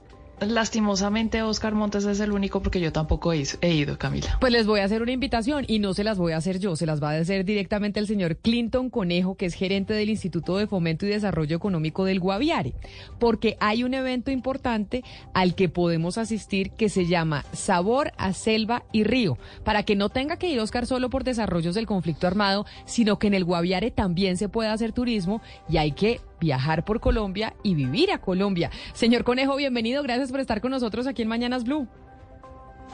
Muy buenos días, Camila, y a todo el equipo de, Blue Radio. Gracias por el espacio. Saludar a toda la audiencia de, esta grande eh, emisora de todo el país, hacer esa gran invitación eh, a través de la Corporación Corprestur y la red gastronómica del departamento del Guaviare, apoyada por el Instituto de Fomento de Desarrollo económico del IFED. Hoy el señor gobernador Aider Palacios ha impuesto, es una de las apuestas al nuevo, este, digamos, a la nueva forma de economía local que le está apuntando a la gastronomía, al turismo, al desarrollo local desde las nuevas oportunidades del territorio. Estamos transformando con los frutos amazónicos, eh, llegando a nuevas, eh, digamos, a nuevos emprendimientos económicos y sobre todo transformando lo que son eh, el zazaí, la cocona, la fariña, el, el cazabe, el pescado, la piña, eh, el cazaí y de y otros frutos amazónicos que le estamos apostando a la Feria Gastronómica del Departamento del Guaviare. Bueno, Este pero 10 usted, y 11 usted ahí, perdónenme lo interrumpo, usted ahí nos ha mencionado algunos Tranquila. productos que a mí me suenan brasileros, como el azaí, como la fariña, y entonces díganos qué podemos comer en el Guaviare y dígaselo a mi compañero Sebastián Nora que todo el día menciona que la gastronomía colombiana no es tan rica. Como no ha ido al Guaviare, El azaí me encanta. Ah, bueno, para que usted vea. Que, si, no, si nos vamos al Guaviare, que ya Eh. nos va a decir usted qué fechas, ¿qué podemos comer? Eh, no, pues eh, se llama Guayare, estamos aquí, tenemos el, el tema de- de- del plato típico de- del pescado, tenemos acá los frutos amazónicos como las chichas ahí. Lo que pasa es que recordar que el departamento del Guayare es un territorio ancestral donde prácticamente acá tenemos la última eh, tribu noma que son los Nucat, entonces digamos que aquí todavía hay muchas raíces amazónicas y por eso algo se tiene que ver con el tema del, de Brasil. Eh, es, es, es como hacer esa, esa invitación especial para este 10 y 11 de junio, para que digamos que se vincule todo el, todo el país, porque pues, tenemos invitados de Cundinamarca, de Cali, de Medellín, que vienen a hacer acá un show de, de cocina en vivo a través de la red gastronómica, entonces esa es la, la apuesta. Eh, solamente decirles esto a mis queridos periodistas y a todos los radioescucha de esta prestigiosa emisora es que el departamento del Guayare, después del proceso de paz, ha traído nuevas transformaciones y espacios comerciales, nuevas vitrinas comerciales que le está apuntando la transformación a este modelo económico. El Guaviare hoy es uno de los, de los departamentos más visitados en temas turísticos no solamente por los, los nacionales, sino por los internacionalmente, en especialmente lo que son los alemanes y franceses que vienen a visitar este territorio por las pinturas rupestres, los puentes naturales y por algo otros atractivos que tenemos acá, como es la gastronomía de nuestro departamento. Una Don invitación Clinton. especialmente, señora. Yo, yo, yo justamente, eh, como no he podido ir, aunque he querido varias veces, una de las, eh, de las cosas que me llama la atención es la gastronomía, porque lo que sí he tenido oportunidad de tener en mi casa son estos productos, el, el, el, camu, el camu camu, la cocona, el arazá, el azaí, el moriche, el ceje, pero muchas veces no sé cómo prepararlos, no sé cómo hacerlos, no sé a qué comida ponérselos, no sé cómo, cuánto, cuánto es la fecha de caducidad. O sea, hay un montón de cosas que no conocemos de la gastronomía que van más allá de si, de si, no, de si, de si sabemos cómo se llama un producto o no. En esta feria que ustedes van a tener, nos van a enseñar a, a cocinar, a preparar, a saber cómo involucrar esto a nuestra comida diaria. Sí, señora, van a ver, eh, digamos que dentro del orden del día eh, va a haber cocina de show en vivo. Entonces, digamos que el día sábado empieza, el evento empieza a las 9 de la mañana con una apertura de gastronomía. A las 11 y 30 empieza la cocina en vivo. Entonces, ¿qué es lo que pretendemos con la cocina en vivo? Venga, eh, a través de estos chefs nacionales y los chefs que hay acá con cultura indígena, de los Nucat y, y los Tijuana Luciut, entonces estamos buscando de que de alguna manera eh, como se va a transmitir en vivo a través de redes sociales y algunos otros medios locales, entonces lo que estamos buscando es que este, es- este tipo de productos amazónicos se puedan eh, ser vinculados, digamos, a la, a la gastronomía de, de otro- de otros departamentos. Entonces, esa es una de las apuestas eh, a través de, ya sea de los jugos, a través de la comida y sobre todo impulsar mucho lo que es la gastronomía basada en el pescado, porque pues el departamento el Guaviare tiene una, gran fuerza y economía basada también en el pescado y en estos productos amazónicos que le apostamos a la nueva transformación de, de- de- del departamento del Guaviare. Claro, el, el show en vivo va a ser espectacular. No, pues, don y a Clinton. todo el equipo. Con alguien vendiendo los productos del Guaviare como usted ya nos convenció. A nosotros en la mesa nos convenció y queremos ir al Guaviare a probar el pescado y a probar todos esos productos. Entonces, esto es 11 y 12 de junio, en donde va a ser la feria que 10, asisten. 10 y 11, 10 y 11, 10 y 11 que es el sábado y el domingo. Bueno, pues allá nos vemos. Ojalá que vaya mucha gente y aprovechar para visitar el departamento de- del Guaviare, conocer a Colombia, viajar por ella y ver estos sitios que seguramente, mire, se- estoy segura, don Clinton, que ustedes reciben más turistas europeos, norteamericanos y demás que turistas nacionales. Así que vale Camila. la pena ir a conocer estos territorios colombianos y ancestrales. Y a todo su equipo de trabajo, Camila, mil gracias. Verdaderamente usted tiene la razón. O sea, aquí mucho extranjero, viene mucho extranjero, es por y mucho extranjero se ha quedado vivir acá, trabajar con cooperación internacional, debido porque se enamora de la riqueza natural de este departamento. Hoy el departamento del Guayara, a través del señor gobernador y del Palacio, ha impulsado el turismo y busca de que eso se vuelva un atractivo turístico y que le hemos trabajado fuertemente a eso. Y ahorita con la nueva marca del turismo, el departamento del Guayara ha crecido fuertemente. Invitados al Festival Gastronómico el 10 y 11 este fin de semana en el departamento del Guaviare. Gracias por el espacio, gracias a todos, eh, tu equipo, que es una gran emisora que escuchamos los colombianos. Un saludo muy especial, don Clinton Conejo, gerente del Instituto de Fomento y Desarrollo Económico del Guaviare. Mejor dicho, gran vocero. Mejor vocero que este imposible. es Camila, el vendedor que necesita toda empresa. Exacto, don Clinton. sí, don Clinton puede dar el teléfono, porque muchas veces lo que se necesita no es tener un buen producto, sino la, una buena historia para un producto. Y acá vendió. No, don Clinton, fantástico. El gobernador, el mejor funcionario. Nos vamos a hacer una pausa y ya regresamos. A diario, en cada rincón de Colombia, hay historias por descubrir, noticias que deben ser contadas. En Mañanas Blue, un recorrido por las regiones con la Federación Nacional de Departamentos.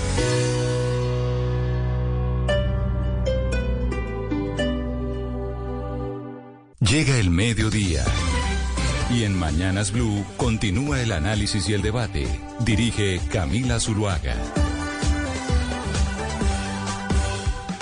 Son las 12 del día 17 minutos y los saludamos de nuevo a quienes siguen conectados con nosotros después de las noticias del mediodía a nivel local en Barranquilla, en Cali, en Bucaramanga, en Medellín. Gracias por conectarse nuevamente a la edición central de Mañanas Blue. Estamos a través de nuestro canal de YouTube Blue Radio en vivo. Ahí ustedes nos ven, pueden ver a nuestros invitados y no solo oírnos también a través de las emisoras que tenemos de Blue Radio alrededor del país. Ayer la noticia sin lugar a dudas pues fue el discurso del presidente Gustavo Petro. Lo han oído ustedes desde ayer. Aquí tuvimos varios apartes en donde ustedes lo pudieron ver. Pero, ¿qué significa ese discurso? Lo que dijo el mandatario, ¿cuál es el mensaje que nos manda a los colombianos y al país?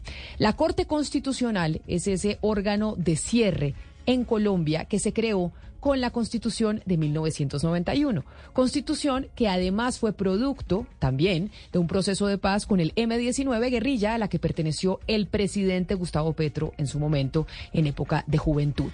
Por esa razón, hoy quisimos invitar a dos ex magistrados de la Corte Constitucional, ese órgano de cierre, ese gran tribunal que se inventó con la Constitución del 91, para analizar algunos apartes y algunos de los mensajes que envía, que envía el mandatario ayer desde la Plaza Pública. Está con nosotros el ex magistrado de la Corte Constitucional, Jaime Araujo Rentería. Doctor Araujo, bienvenido. Mil gracias por acompañarnos el día de hoy nuevamente.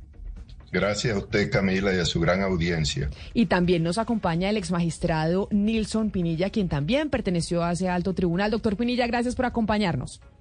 Muy agradado de compartir con ustedes y de volver a saludar a mi gran colega Jaime Araujo Rentería.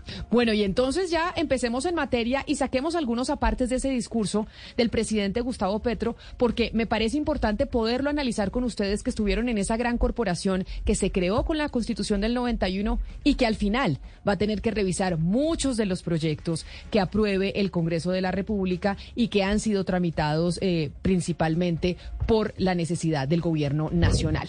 Ayer el presidente Gustavo Petro en el discurso les solicitaba al Congreso de la República la aprobación de todas sus reformas. Esto fue lo que dijo específicamente el mandatario.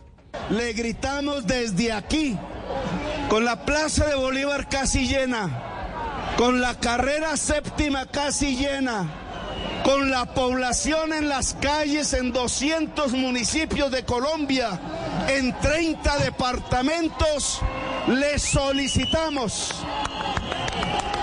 con todo el respeto, le solicitamos de nuestra propia humildad, le solicitamos desde nuestras ganas de justicia y de paz que aprueben las reformas que le garantizan al pueblo colombiano sus derechos.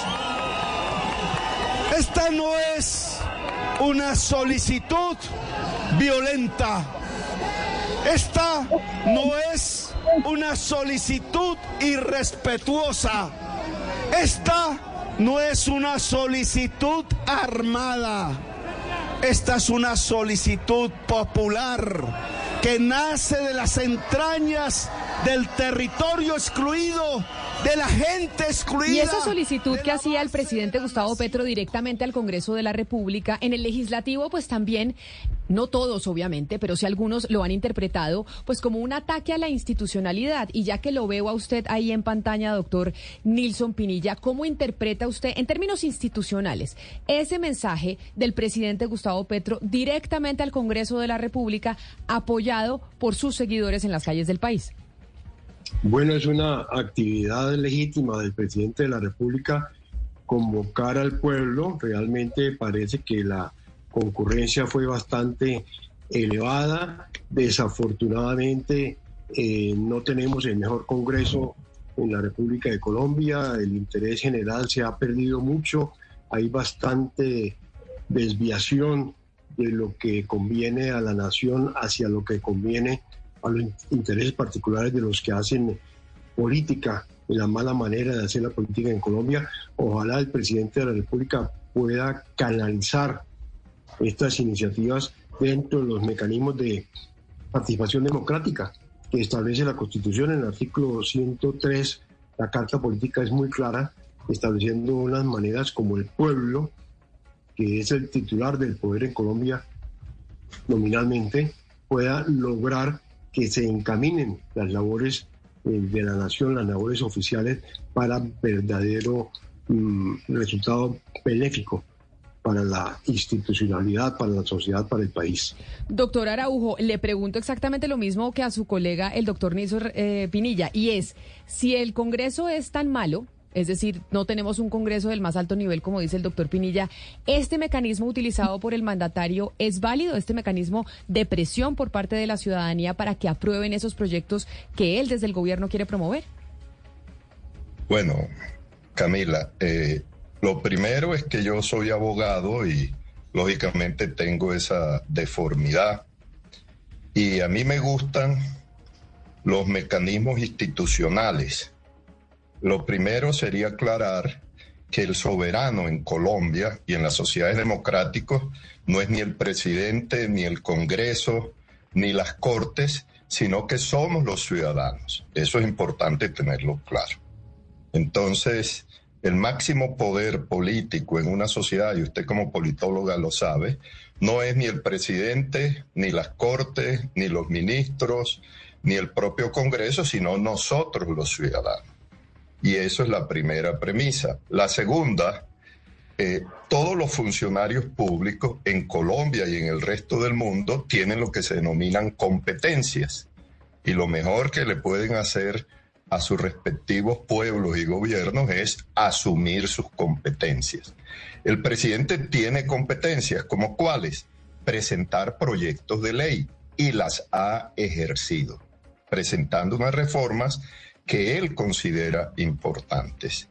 Luego sigue el trámite de esas reformas y eso es un debate que tiene que existir en el Congreso como existe en todos los congresos del mundo, porque el de Colombia no es una excepción, que es argumentos y finalmente tendrá que haber una transacción. O se tienen las mayorías o se busca un acuerdo entre las distintas fuerzas políticas. Y finalmente, es probable que eso también tenga que someterse al control popular a través de un referendo, de un referendo normativo. Entonces, yo creo que existiendo mecanismos institucionales, pues lo primero que hay que utilizar. Pues a propósito de ese control popular del que usted habla, el presidente Petro ayer en su discurso dijo lo siguiente. Hacía falta el pueblo en las calles. Hacía muchísima falta el pueblo en las calles. Creían que el pueblo estaba dormido. Que con ganar el día ese de las elecciones ya se nos había pasado la fiebre, pensaban. Pues no. Ahora es que van a sentir al pueblo con más decisión, con muchísima más decisión, porque decisiones es lo que tenemos que tomar. De ahora en adelante Señor presidente del Congreso de la República, Alexander López. Señora vicepresidenta, ministros y ministras, de ahora en adelante debe haber asambleas populares en todos los municipios de Colombia. Discutiendo, gobernando. Todo ministro o ministra debe obedecer el mandato popular. Ministro o ministra que no haga caso, se va.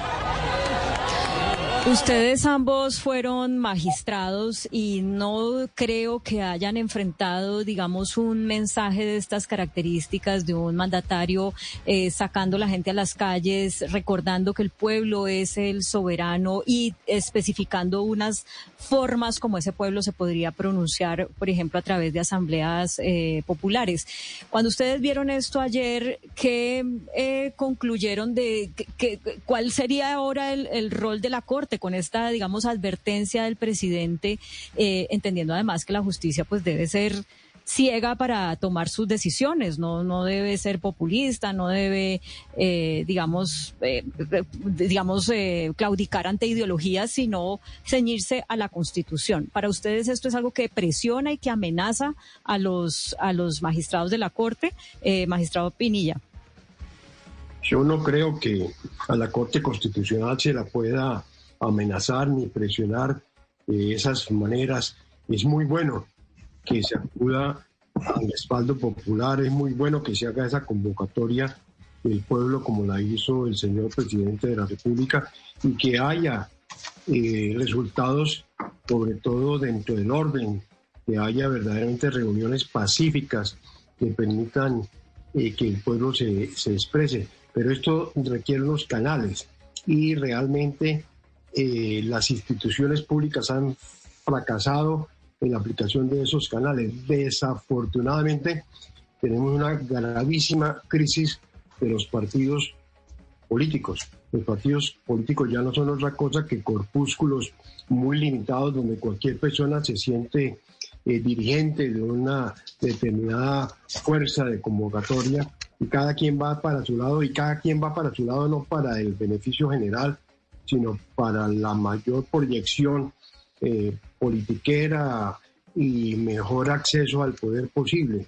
Eh, ojalá que volvieran a constituirse los partidos tradicionales en derroteros de decencia, en derroteros de verdadera captación de la voluntad popular y ojalá que los nuevos partidos que tan copiosamente han venido surgiendo se caracterizaran por ser eh, canales esa vocería pública y de ser vehículos para que las iniciativas del pueblo verdaderamente se convirtieran en eh, tendencias a respetar dentro de los canales de la Constitución. No podemos olvidar que tenemos una magnífica Constitución, la Constitución de 1991 que con tanto éxito defendió el doctor Jaime Araujo desde su posición en la Corte Constitucional.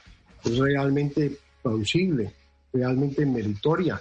Eh, ojalá se respetaran los cauces que allí se señalaron, pero en esto está fallando el acceso y la canalización de la voluntad popular.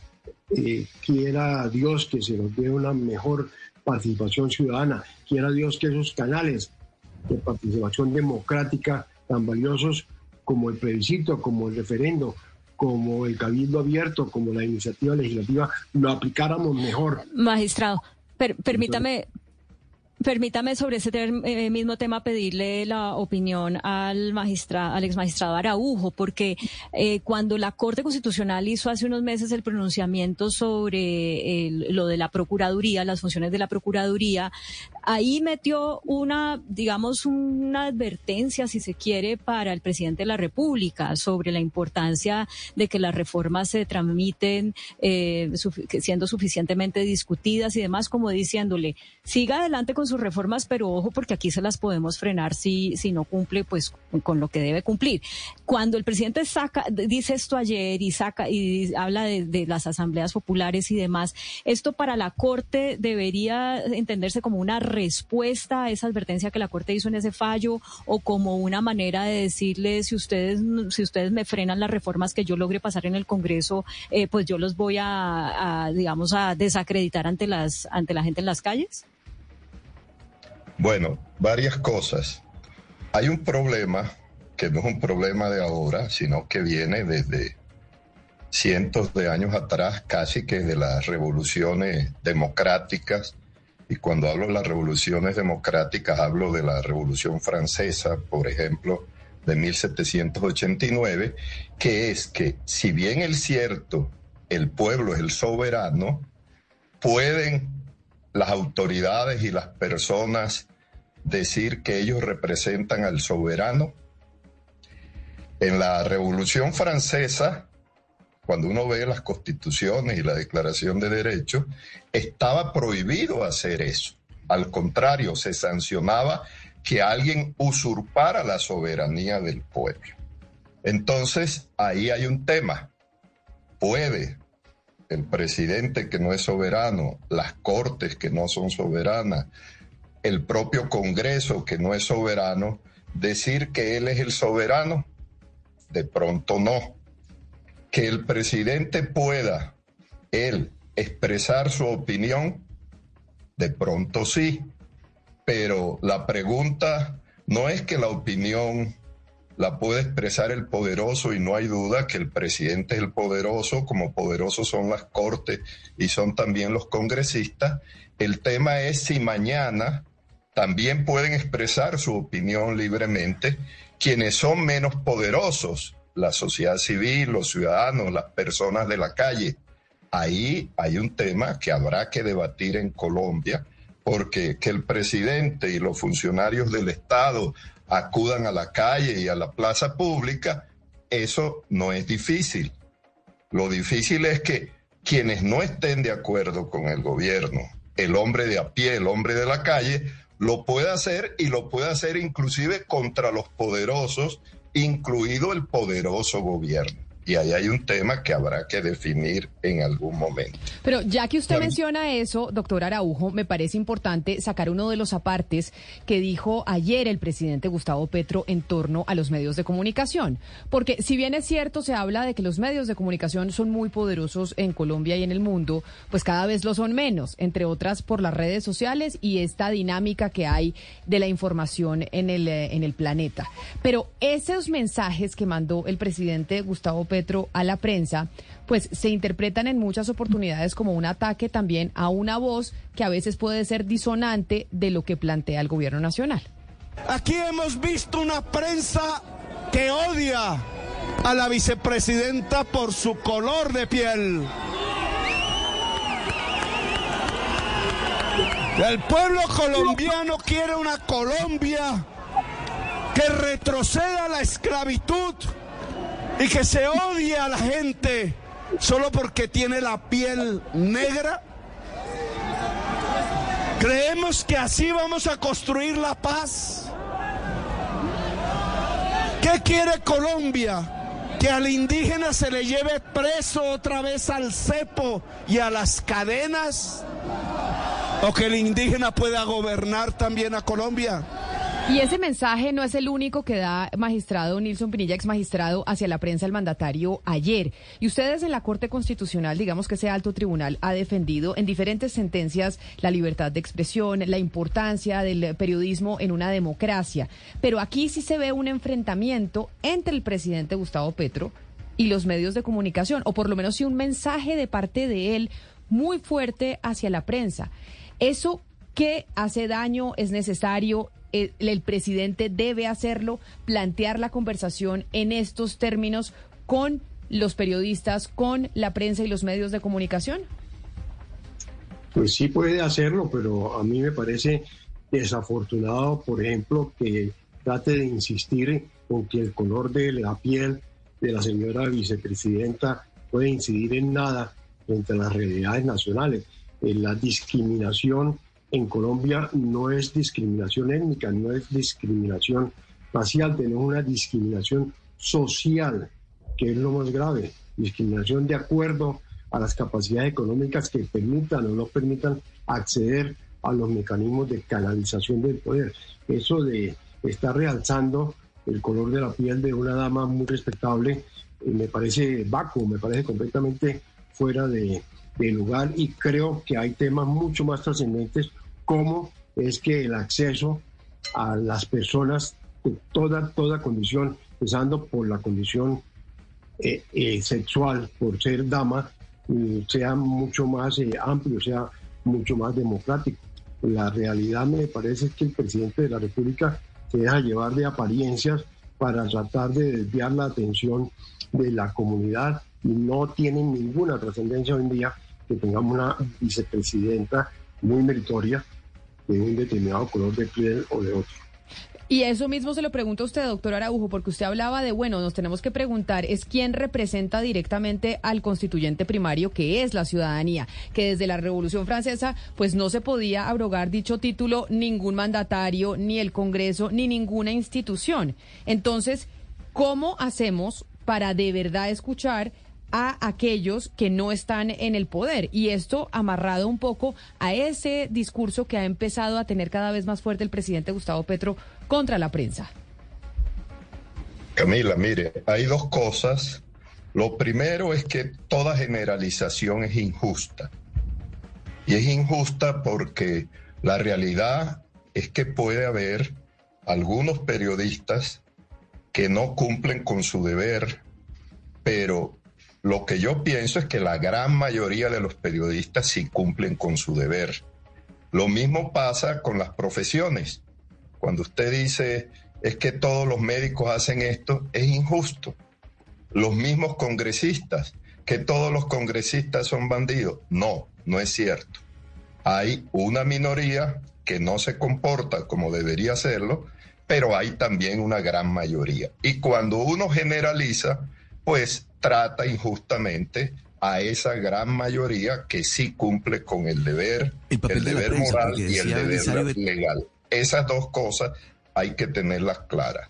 Lo segundo es que tenemos que mirar que hay un problema en Colombia donde cada quien se está abrogando la representación popular y vamos a llegar a choques políticos. Yo propongo, porque estos diálogos tienen que ser propositivos, que hay mecanismos, tanto en las constituciones como en las leyes, para resolver esos conflictos. Me explico.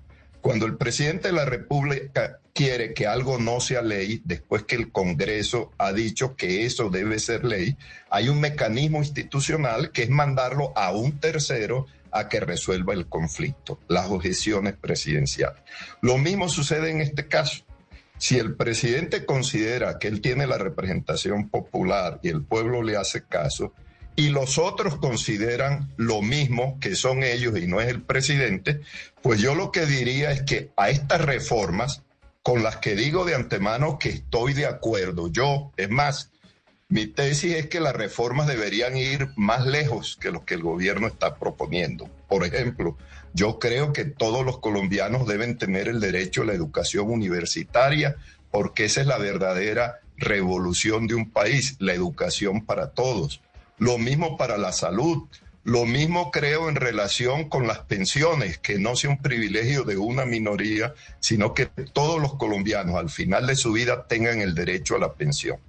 El tema son los medios. El presidente tiene razón cuando habla de los fines que él busca. El tema es si los medios que se están utilizando son los medios correctos para eso. Pero como estamos en una lucha política donde unos dicen que ellos representan al pueblo y otros lo representan, lo mejor es que en todos estos proyectos de transformación, de reforma, se incluya una norma obligatoria de consulta popular, una especie de referendo legislativo, y entonces ahí sí sabremos quién gana.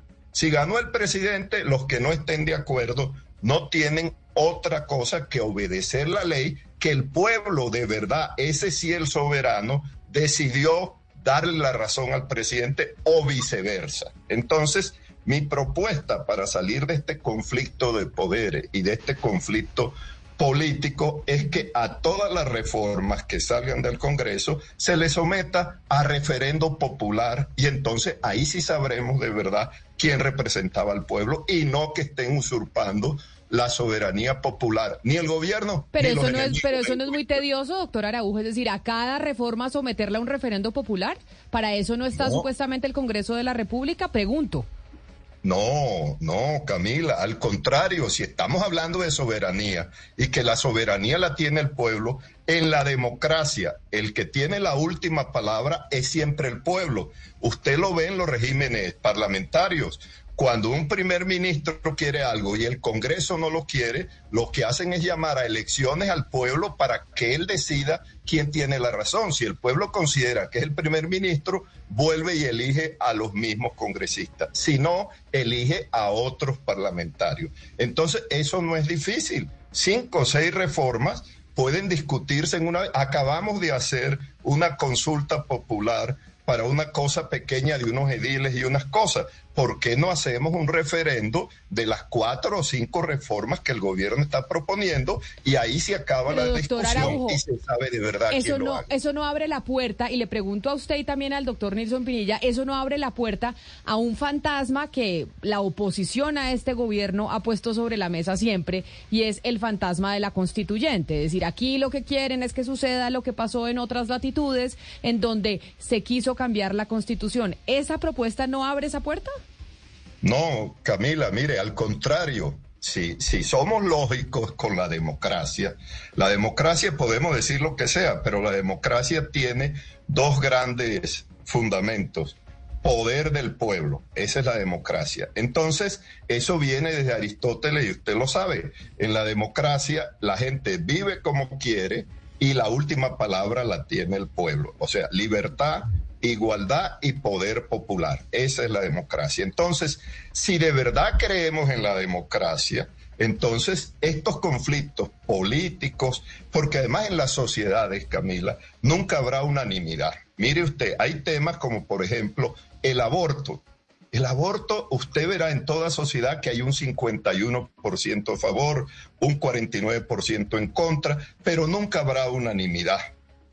Entonces hay una serie de temas, el tema, por ejemplo, de los consumos de droga. Esos son temas que no son pacíficos. La pena de muerte, toda una serie de temas donde jamás habrá unanimidad. Entonces, esos conflictos, que son conflictos, debe resolverlos en última instancia el pueblo. Yo soy amigo de la constituyente. ¿Por qué?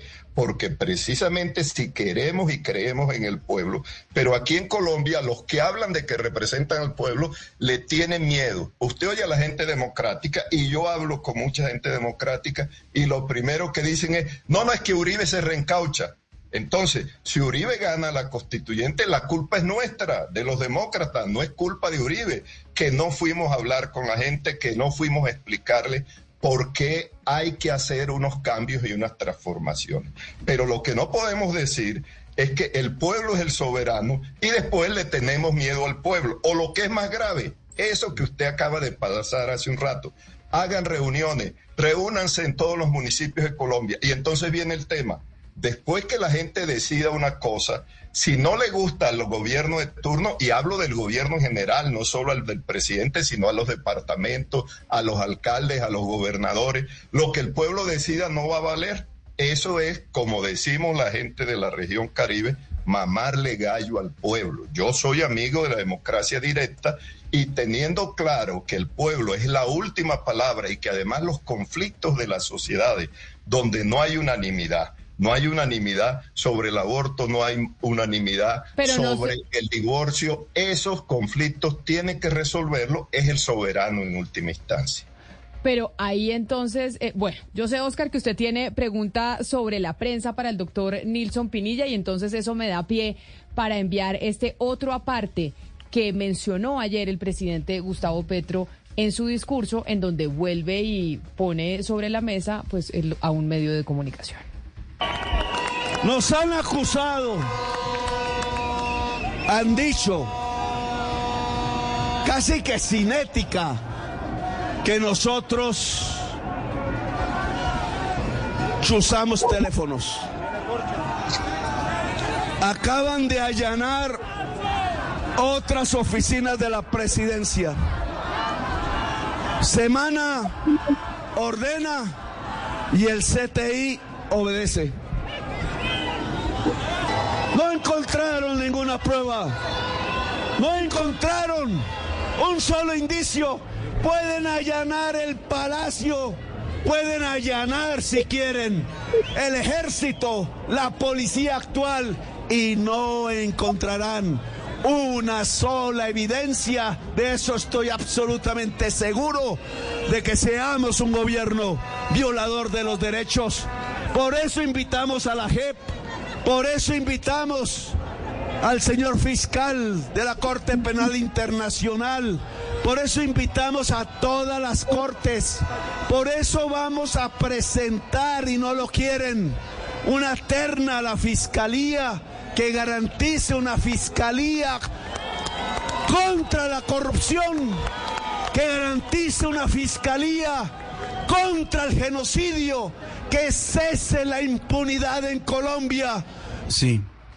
Pero mire, mire, doctor Nilson Pinilla, eh, eh, este tema de la relación de los gobiernos, no, no, no solamente el gobierno Petro, sino todos los gobiernos con la prensa, con los medios de comunicación, es un tema complicado muchas veces y muy complejo también porque a ningún gobernante le gusta que la prensa lo fiscalice, le gusta que la prensa lo vigile, le gusta que los medios de comunicación estén allí constantemente como el perro guardián mirando a ver en qué se equivoca y hacerle ver de esas de esos errores y equivocaciones. El doctor Petro, el presidente Petro, se ha mostrado particularmente irascible con el tema de la prensa. Le ha costado asimilar ese, ese papel que está jugando la prensa y en este, en este audio acabamos de escuchar que se refiere particularmente a un medio de comunicación, a la revista Semana. Pero usted, doctor Pinilla, ha tenido la experiencia de ser magistrado y que conoce muy bien lo que, las implicaciones de la libertad de expresión y demás, el tema de los medios de comunicación y los, y los gobiernos es bien complicado, le decía yo a usted. El doctor Belisario Betancourt, por ejemplo, en su gobierno, cuando la prensa le estaba criticando mucho todo el manejo que le dio al Palacio de Justicia y demás, el doctor Belisario Betancourt dijo, yo prefiero una prensa desbordada y no una prensa mordazada. Y esa misma frase la utilizó después el doctor Juan Manuel Santos cuando los medios de comunicación fueron muy críticos con la negociación con las FARC. Dijo el doctor Santos, yo prefiero una prensa desbordada a una prensa mordazada. Con lo que estamos escuchando del presidente Petro, ¿usted qué reflexión tiene con esa relación entre la prensa y el doctor Petro en la presidencia de la República? Pues yo creo que el presidente de la República ayer cuando tuvo esa intervención eh, estaba cansado, porque realmente dijo cosas que no iban verdaderamente con la situación nacional. Yo sí creo que en Colombia hay libertad de prensa, no solamente porque está garantizada desde la Constitución, porque la Corte Constitucional la ha hecho valer, sino porque es muy fácil acudir a esas facultades amplias de expresión, acudir a la manifestación de la voluntad de cada quien de acuerdo a su modo de, pensar. Hay muchos medios de divulgación, no se necesita ser uno dueño de un medio impreso eh, para poder acceder a, la comunicación general. Estas tecnificaciones actuales eh, permiten que toda persona pueda manifestarse y de verdad que creo que eh, en la prensa no está el problema creo y debe enorgullecer a Colombia que sí se ha tenido en Colombia libertad de prensa aún en los peores momentos de eh, dictadura y de tratar de eh, apagar la expresión popular.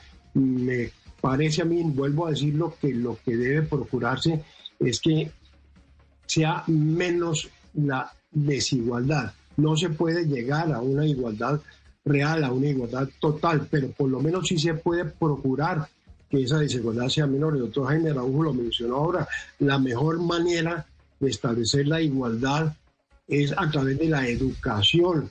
La educación no solamente la primaria, sino la educación secundaria y la educación profesional deben ser obligatorias, deben ser ampliamente abiertas para que todas las personas puedan acceder a ellas.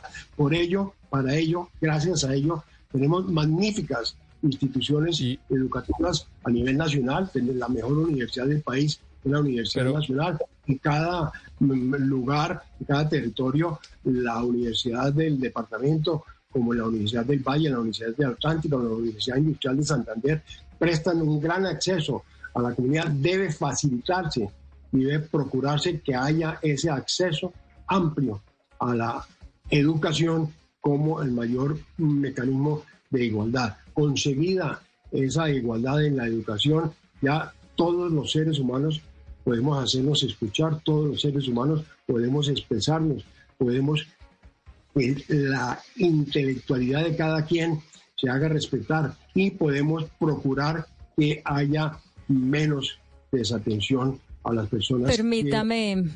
menor eh, oportunidad de desarrollo. Discúlpeme que lo interrumpa en aras del tiempo, que nos queda poco para escuchar otro de los momentos de eh, la locución del presidente en el que habla de las encuestas. Sacaron unas encuestas mentirosas. Sepan que el gobierno sabe que las encuestas son mentirosas. Primero con un objetivo, hundir las reformas de la justicia social en el Congreso de Colombia y arrodillar al Congreso de Colombia a los dueños del gran capital de los que han hecho negocios con los dineros de la gente y que han engordado a partir simplemente de llevarse la mayor tajada del presupuesto que es de todos los colombianos y de todas las colombianas.